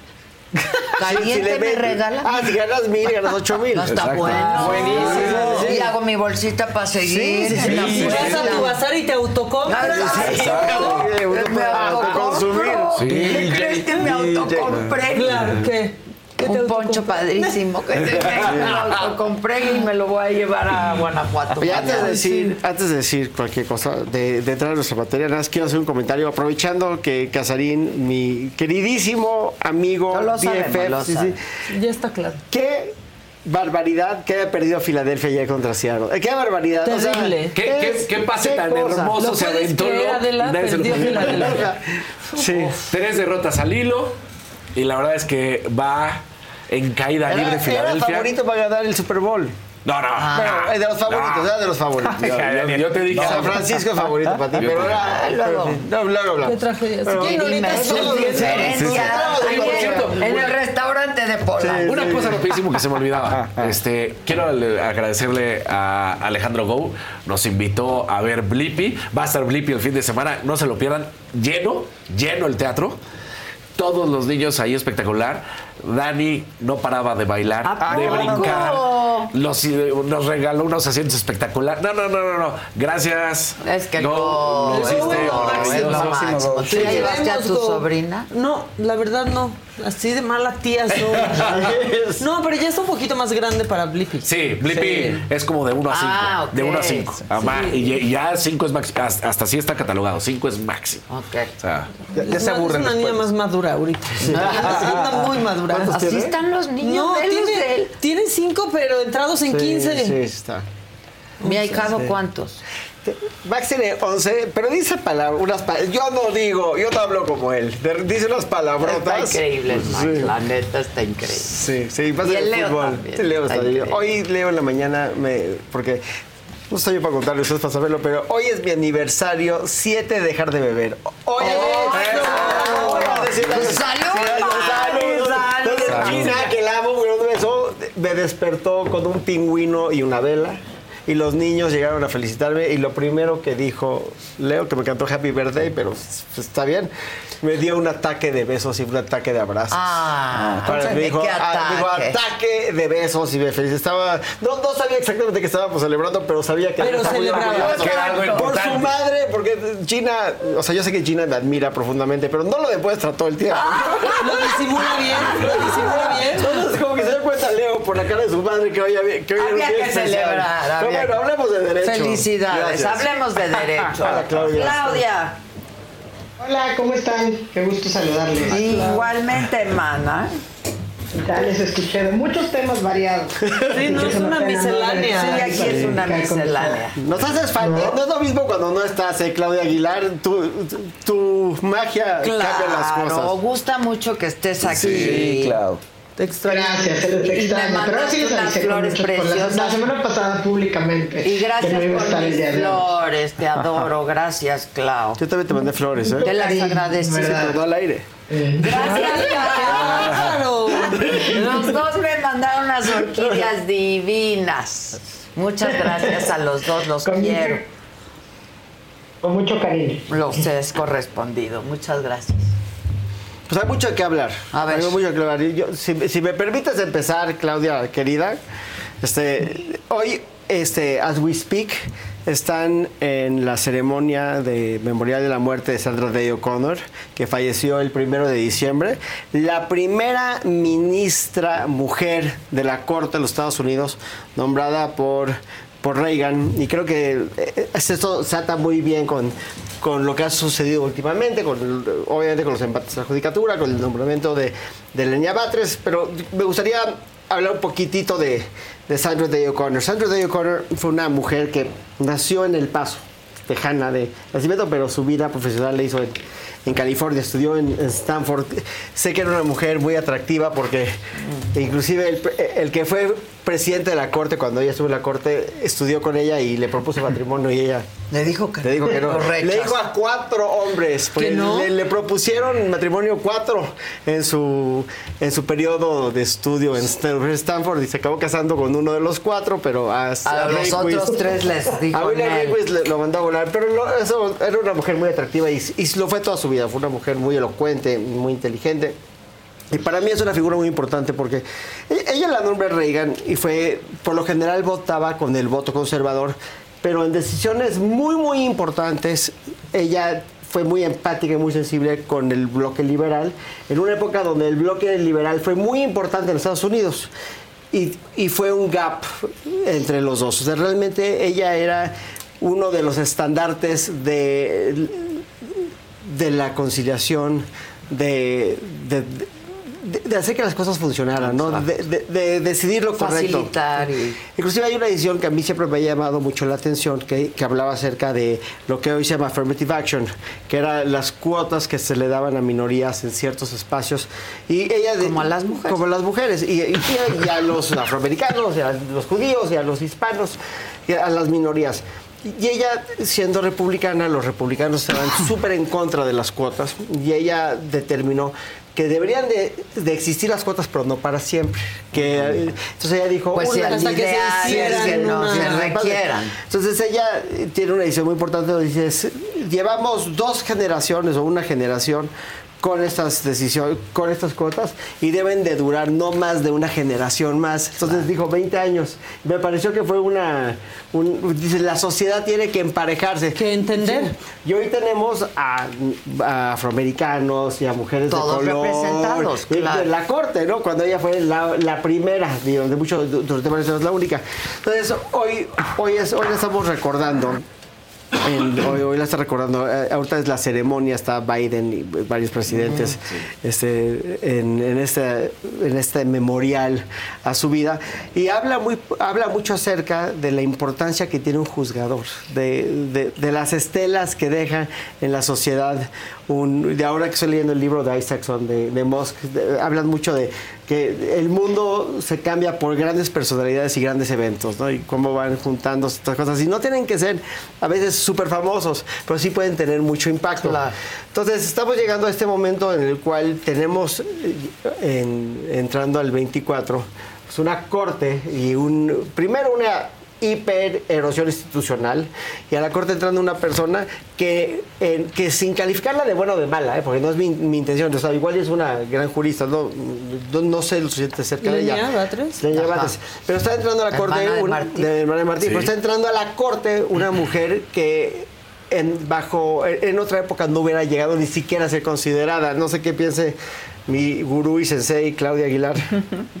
Con Verizon, mantenerte conectado con tus seres queridos es más fácil de lo que crees. Obtén llamadas a Latinoamérica por nuestra cuenta con Globo Choice por tres años con una línea nueva en ciertos planes al Nemery. Después, solo 10 dólares al mes. Elige entre 17 países de Latinoamérica como la República Dominicana, Colombia y Cuba. Visita tu tienda Verizon hoy. Escoge uno de 17 países de Latinoamérica y agrega el plan Globo Choice elegido en un plazo de 30 días tras la activación. El crédito de 10 dólares al mes se aplica por 36 meses. Se aplica en términos adicionales. Se incluye hasta 5 horas al mes al país elegido. Se aplican cargos por exceso de uso. Mi gente, ¿cómo están? Yo soy Nicola Porchela y quiero invitarlos a que escuches mi nuevo podcast Sin Calzones, en el que con mi amigo Agustín Fernández y nuestros increíbles invitados hablamos de la vida, la fiesta y nuestras mejores anécdotas. Y obviamente todos los detalles que no contamos en ningún otro lugar, solo lo van a tener acá en Sin Calzones. Ven a escucharnos como más nos gusta estar sin calzones. Ustedes ya saben que nos gusta andar sin calzones por todos lados y a ustedes les gusta vernos sin calzones. Esto todos los jueves en cualquier plataforma donde escuches podcast y en YouTube. Gracias, Ilan. Oye, nada más, sí, retomando el hilo, digo, en- en la llegada de Sandra Day O'Connor en su momento, además de que fue como marcar el hito de la llegada de una mujer, incluso cuando ella se retira, eh, aduciendo que iba a acompañar el Alzheimer de su esposo a los 75, me parece, ella lamentó que al haberse, digamos, bajado o retirado de manera anticipada, porque los normalmente son vitalíceos, eh, no hubieran nombrado otra mujer, ¿no? Eh, entonces, recapitulando, porque yo, yo sí quería retomar el tema de lo que platicamos la semana pasada, que era justamente que se iba a votar otra vez esta segunda terna, eh, y que bueno, pues hoy por hoy ya es un hecho de aquellas supuestos especulaciones históricos eh, que, que podían darse, ¿no? Es decir, que se iba a dar esta posibilidad de que por primera vez el presidente nombrara directamente a una persona para ocupar un lugar en la Corte y creo que es bien importante destacar que sí, no solamente es ese hecho histórico en el sentido de que fue el primer mandatario en designar directamente a una integrante de la Corte, eh, Evidentemente es el ejercicio de una facultad constitucional. Entonces, si es un dedazo o no, está, es el ejercicio de una facultad constitucional, pero sin duda refleja, por un lado, el fracaso de la política al interior del Senado, porque la verdad es que a mí me parece que el presidente es claro que estaba jugando a pócar abierto, que cambiaron los momios de la primera votación en la terna a la segunda. Y yo sí me atrevo a decir que la verdad, por lo menos, y juzgado sin conocer personalmente a Lenia Batres, pero mis afirmaciones a partir de sus declaraciones y sus comparecencias, sí es el perfil menos técnico porque tiene serias deficiencias en la parte jurídica, pero además es un perfil militante, lo cual pone en, claro riesgo, digamos, a la Corte. Habíamos comentado aquí que es una designación que ya tiene un vicio de origen porque a este presidente no le tocaba nombrar a cinco ministros, no le tocaba nada más nombrar a tres y que además pues se suman todos estos factores, ¿no? Nunca habíamos visto una designación directa, por lo menos no desde el 94. Es una ministra, por lo menos me parece un perfil menos técnico o con serias deficiencias técnicas y con un claro perfil partidista. Perfil parti- partidista que puede ser similar o asimilable a lo que quizá han demostrado en algunas ocasiones tanto la ministra Esquivel como la ministra Ortiz. Pero incluso citando el caso de la ministra Ortiz, la ministra Ortiz renunció a su militancia de Morena, de Morena con una carta que hizo pública previo a sus comparecencias ante la comisión, ante las comisiones en el Senado, lo cual me parece sumamente delicado porque Lenia Batres no solamente no pues ha dejado de ser militante, sino que además en sus declaraciones se ha mostrado que ni siquiera entiende el papel de un juez constitucional. Eh, ha criticado las funciones y el ejercicio de las funciones constitucionales que tiene la Corte y digamos que en este momento de cara al 2024, donde la Corte se ha venido erigiendo, digamos, en los últimos años como el gran árbitro de la democracia, eh, como la institución encargada de cuidar estos límites al ejercicio de los poderes públicos eh, y que por ende pues no están para hacer política, pues obviamente estas primeras declaraciones por lo menos han sido desafortunadas, incluida aquella que tuvo que ver cuando rindió protesta en el Senado como ministra de la, de la Suprema Corte, donde dijo que si le pagaban más que lo que ganaba el presidente, volviendo a esta lógica de que no son las remuneraciones en realidad, eh, que ella lo iba a devolver ante la tesorería de la federación, lo cual es un, es un grave mensaje incluso para la integridad, digamos, o la independencia, la autonomía y la imparcialidad del Poder Judicial Federal, con estos serios embates que hemos venido dando cuenta, por lo menos a lo largo del 2023. Y retomaría esto que decía Ilana al final, porque me parece que siendo quizá esta última, no sé si la última del año, por lo menos el cierre, digamos, de este 2023, creo que es muy claro esta erosión institucional de la que habla Ilan, pero yo lo, lo, lo resumo un poco como eh, nuestro presidente, lo hemos dicho muchas veces, no nos miente, pero ahora sí que esa famosa, histórica, estridente frase de al diablo con las instituciones pasó de los dichos a los hechos de una manera mucho más vehemente, mucho más clara y frontal, sobre todo en el caso de dos casos específicos, el Poder Judicial Federal y los organismos constitucionales autónomos en este último año. Me parece que el 2023, desde la llegada de la ministra Piña Hernández a la presidencia de la Corte en enero y hasta el día de hoy, digamos, que estamos dando cuenta que la semana pasada rindió protesta ante el Senado como ministra de la Corte, Elenia Batres, con este perfil partidista, menos técnico, eh, vinculada con una familia en el ejercicio del poder, en militantes, militancias de Morena, etcétera, da cuenta de lo que para el presidente significa el Poder Judicial Federal y lo que quiere hacer, pero sobre todo lo que para el presidente significan en general las instituciones, erosionarlas tanto como sea posible, vía asfixia presupuestal, vía eh, omisión de nombramientos, vía nombramientos que son partidistas, poco técnicos, poco confiables. Es, es decir, lo que quiere hacer es esta erosión porque de cara al 2024, mientras menos funcionen nuestras instituciones, mientras menos confianza genere, confianza genere, más redituable le es a su proyecto político, o al menos eso es lo que él cree. Y a mí eso sinceramente me preocupa de sobremanera. Lo vamos a ver de nueva cuenta en el 2024. El INAI, nombramientos pendientes en el Tribunal Electoral, en las salas regionales. Eh, Obviamente esto sin contar las reformas que ya anunció que va a presentar y todo esto pues pensémoslo que de cara por lo menos de enero a junio en que se celebran las elecciones pues más numerosas, más importantes en nuestro país, pues seguramente tendremos mucho que reflexionar en cuanto al equilibrio de poderes y el ejercicio del poder público de cara a mantener una democracia constitucional refleja o representa para nuestro país. O sea, de acuerdo con todo, Hijos, pero. qué relatoría. Sí, sí, sí, de, está- de- de- de acuerdo con todo, pero hay una cosa que. Hay, hay varios peros. Lo primero es. tota- o sea, sí, todo lo que ha dicho Lelia Batres es deleznable. Pero, primero, ella nada más le está hablando a una persona. El presidente. Ella le está hablando a una persona. Y también yo creo que, como lo he dicho en el pasado, yo creo que al presidente le van a crecer los enanos. Y te voy a decir, ¿por qué? Primero, ser ministro de la Corte es probablemente el mejor trabajo que puedes tener en México. Es un trabajo increíble. Ganas muy, muy, muy, muy bien. Tienes mucho poder y es una chamba donde todo el tiempo estás haciendo cosas intelectualmente muy estimulantes, muy importantes y te toman muy en serio. No es un trabajo fácil, pero es un trabajo muy padre. Entonces yo creo que pues va a llegar Lenia Batres a ver lo que es la corte, ¿no? se va a empezar a acomodar en el asiento, va decir, pues aquí no está tan mal, ¿eh? Y esto, pues, este sueldo tampoco está 15 tan años. mal, ¿no? Y Sí, aparte, claro. y esto tampoco, o sea, yo creo que el llegar te cambia, te, la va a cambiar mucho. Creo que cualquier persona Pues que no llegue- hemos visto ni a Ortiz, ni a... No, a ver, sí, Yo creo que sea, está siendo muy optimista y la no, no, no, a ver, pri- primero, yo, yo creo que hemos visto a, a Yasmín muy contenta, pero ella sabe para quién trabaja. Pero ella, pues, con todo y lo contenta que está, o sea, pues, con todos los, eh, los compromisos que podría tener, pues ella quiere seguir siendo ministra de la Corte, le encanta ser ministra de la Corte y ella está en este momento pues con un presidente que obviamente tiene una gran injerencia sobre ella. Cuando se vaya el presidente, pues vamos a ver cómo funciona Yasmín Esquivel. Loreta también vamos a ver cómo funciona cuando se vaya el presidente, pero yo no veo a Claudia siendo como es el presidente y también creo que eso va a cambiar mucho las cosas. Pero sea lo que sea, esta chamba es una chamba que cualquiera que llegue le va a gustar. Digo, Claudia ha trabajado en la corte, ya sabe lo que es, ¿no? Oye, Irán, pero yo, yo lo que quiero decir, antes de eso, que suscribiría que sí, que te guste y que te sientes, es que yo veo con gran preocupación y menos optimismo, porque veo cada vez más cerca que en esta erosión institucional están anunciadas reformas graves que van quizá a eliminar o a desaparecer la Corte y el Tribunal Electoral del Poder Judicial Federal como los conocemos. Y eso me parece grave. Y la llegada de estos perfiles y sus declaraciones suma y abona a ello.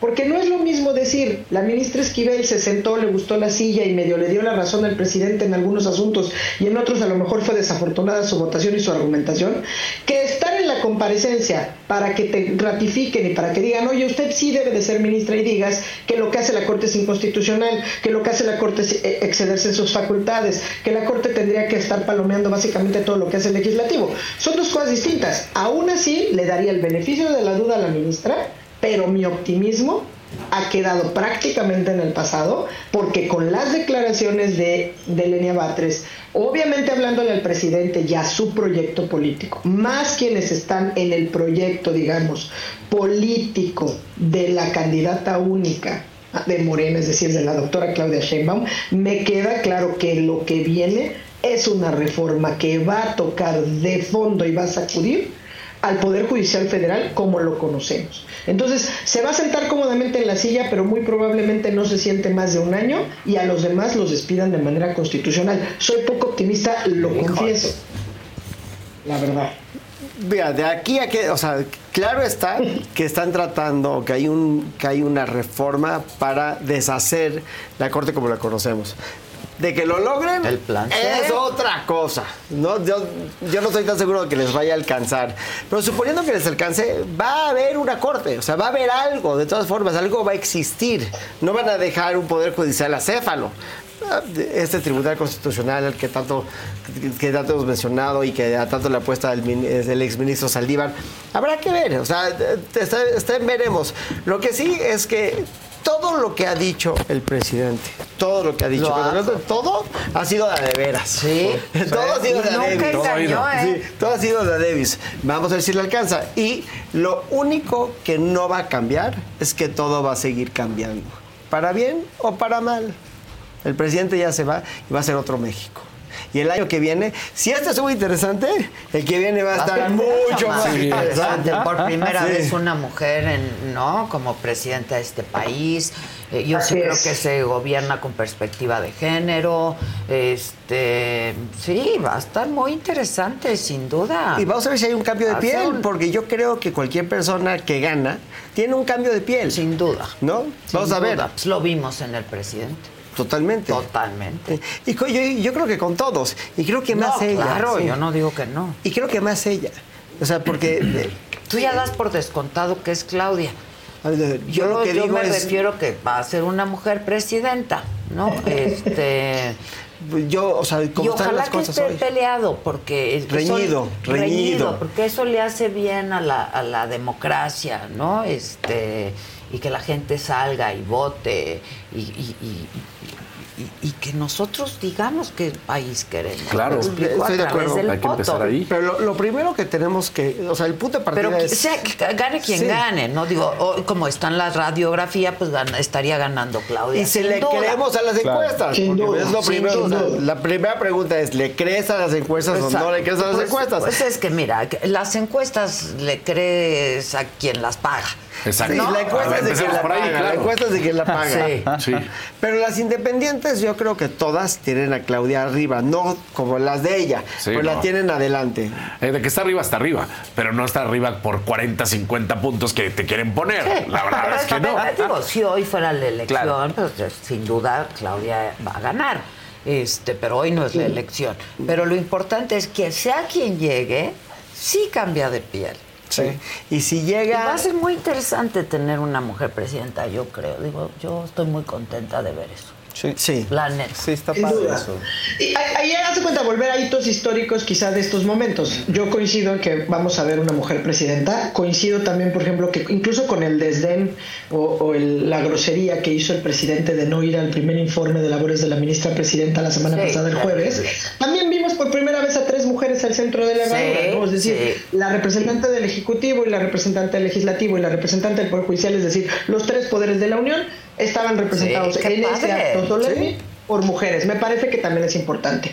Con las críticas o no de la llegada de Elenia Batres y dando el, bono- el beneficio de la duda a su gestión como jueza constitucional, también es relevante tener paridad en la Corte, ¿no? O sea, esos mensajes cuentan, esos mensajes importan. Luego hay que ver cómo se actúa, pero desde luego esas po- en sí mismas son acciones muy relevantes. ¿No? Es decir, vamos a tener por primera vez esta paridad en la Suprema Corte de Justicia de la Nación con una ministra presidenta, con la posibilidad de que la titular del Ejecutivo muy, muy seguramente sea, eh, eh, pues no sé, ya sea Claudia o Xochitl o cual, una de ellas, pero que sea otra mujer y que seguramente traerá impacto muy relevante en la integración del gabinete y en la formación de políticas públicas, porque digamos que ya no estamos nada más para que maquillen con personas en el cargo, sino que sin duda, como dices tú, sea con perspectiva de género, con visión de inclusión, de diversidad y que se hagan estas políticas públicas tomando en cuenta la pluralidad de la sociedad. Ojalá, Eso me parece ojalá, porque ha habido antecedentes de que no ha ocurrido así,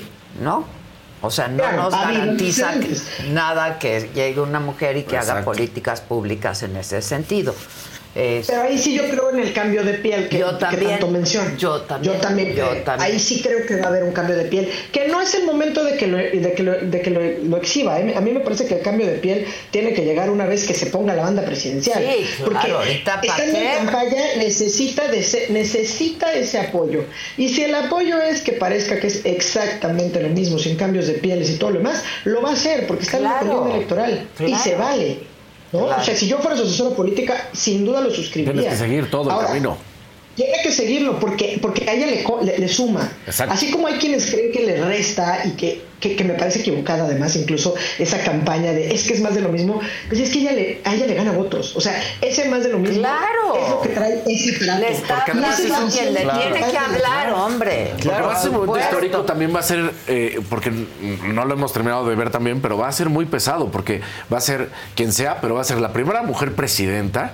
Y también se va a calificar eso, ¿no? Si lo hizo bien o si no lo hizo Como mal. siempre Claro. se nos califica a las mujeres Claro. en donde estén. El cargo que trae de ser la primera mujer. Es mucha responsabilidad. Sí. Pero mira, dicen, ten cuidado con lo que deseas. Al presidente Porque se te todo, puede hacer realidad. todo le ha salido bien. Todo.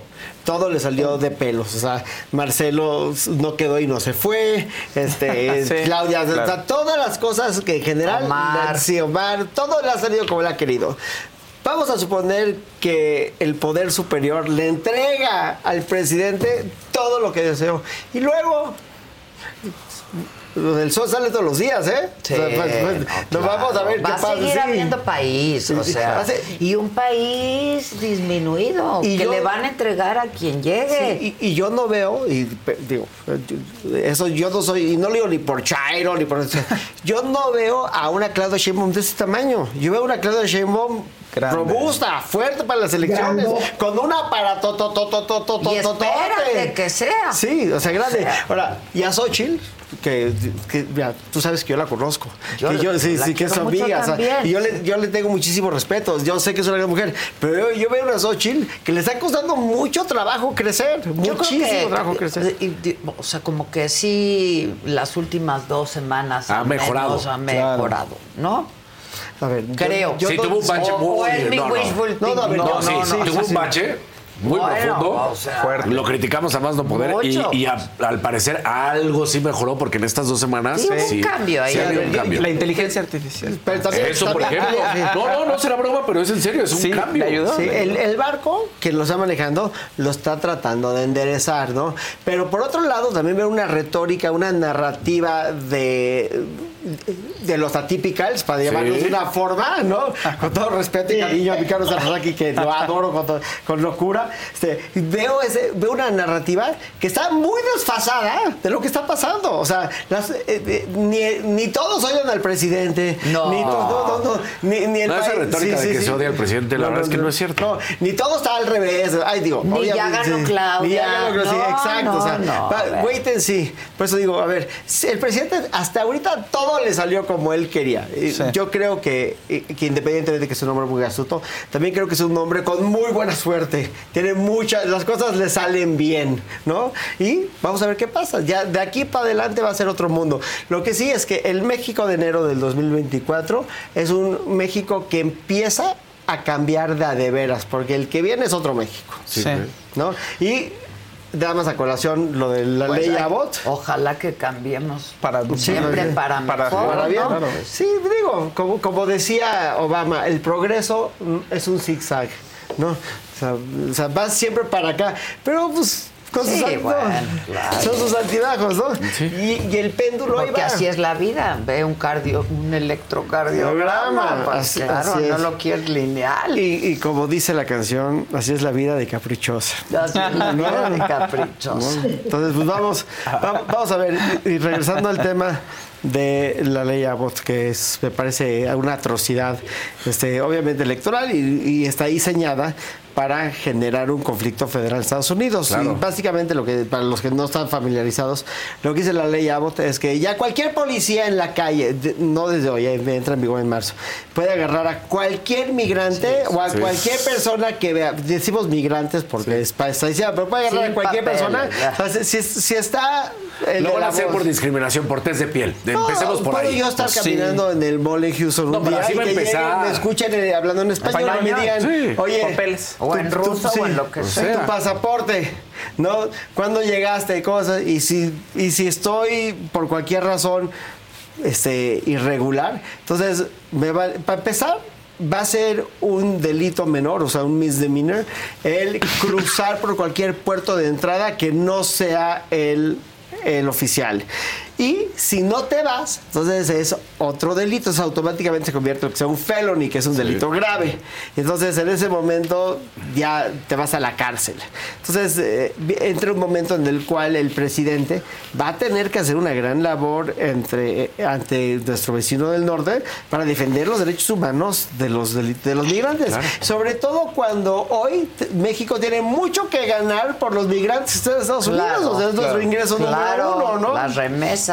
Sí. Que, lo, que el presidente Que lo presume. presume. con mucho orgullo, pero pues no. Pero sin migrantes no hay remesas. O sin sea, migrantes no hay remesas. ¿no? Mal dato para el gobierno.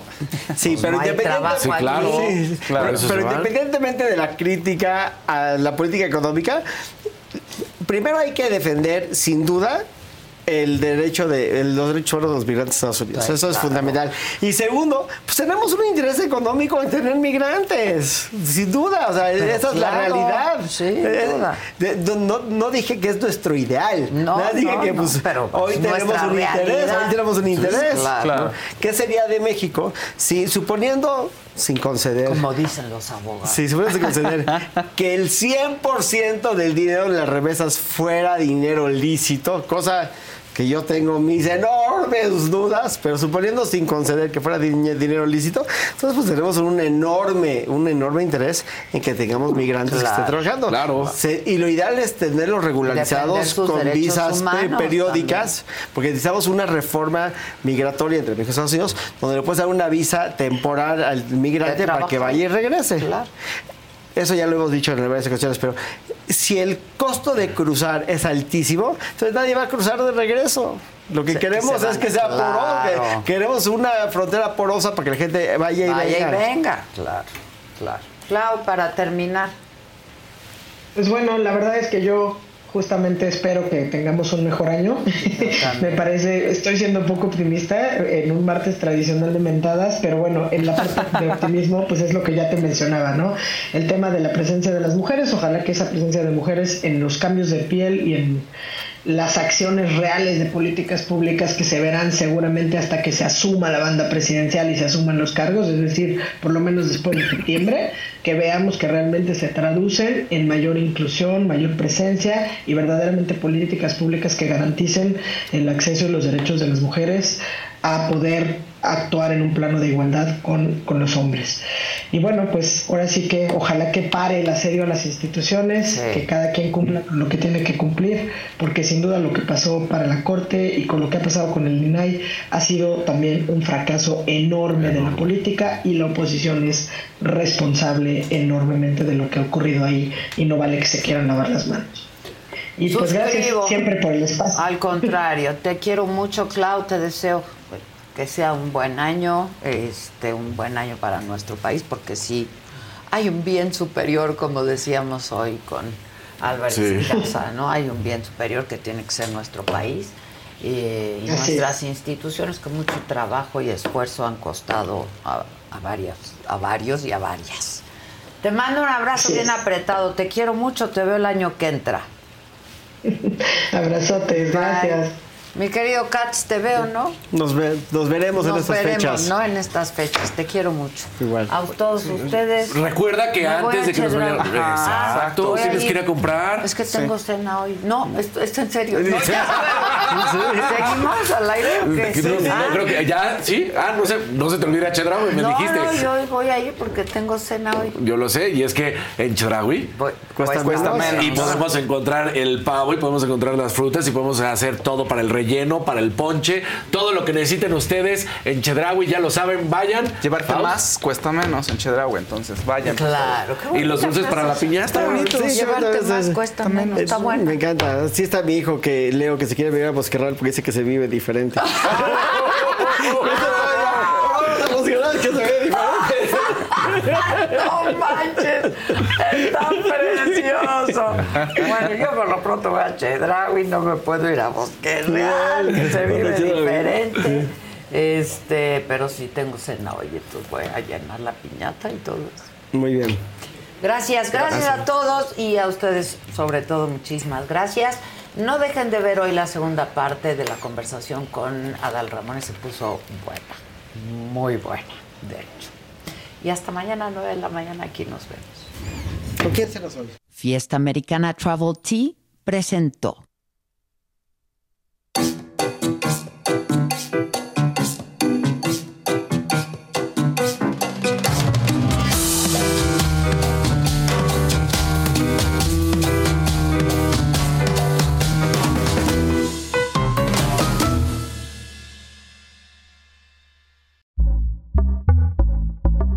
Pitaya. Con Verizon, mantenerte conectado con tus seres queridos es más fácil de lo que crees. Obtén llamadas a Latinoamérica por nuestra cuenta con Globo Choice por tres años con una línea nueva en ciertos planes al Nemery. Después, solo 10 dólares al mes. Elige entre 17 países de Latinoamérica como la República Dominicana, Colombia y Cuba. Visita tu tienda Verizon hoy. Escoge uno de 17 países de Latinoamérica y agrega el plan Globo Choice elegido en un plazo de 30 días tras la activación. El crédito de 10 dólares al mes se aplica por 36 meses. Se aplica en términos adicionales. Se incluye hasta 5 horas al mes al país elegido. Se aplican cargos por exceso de uso.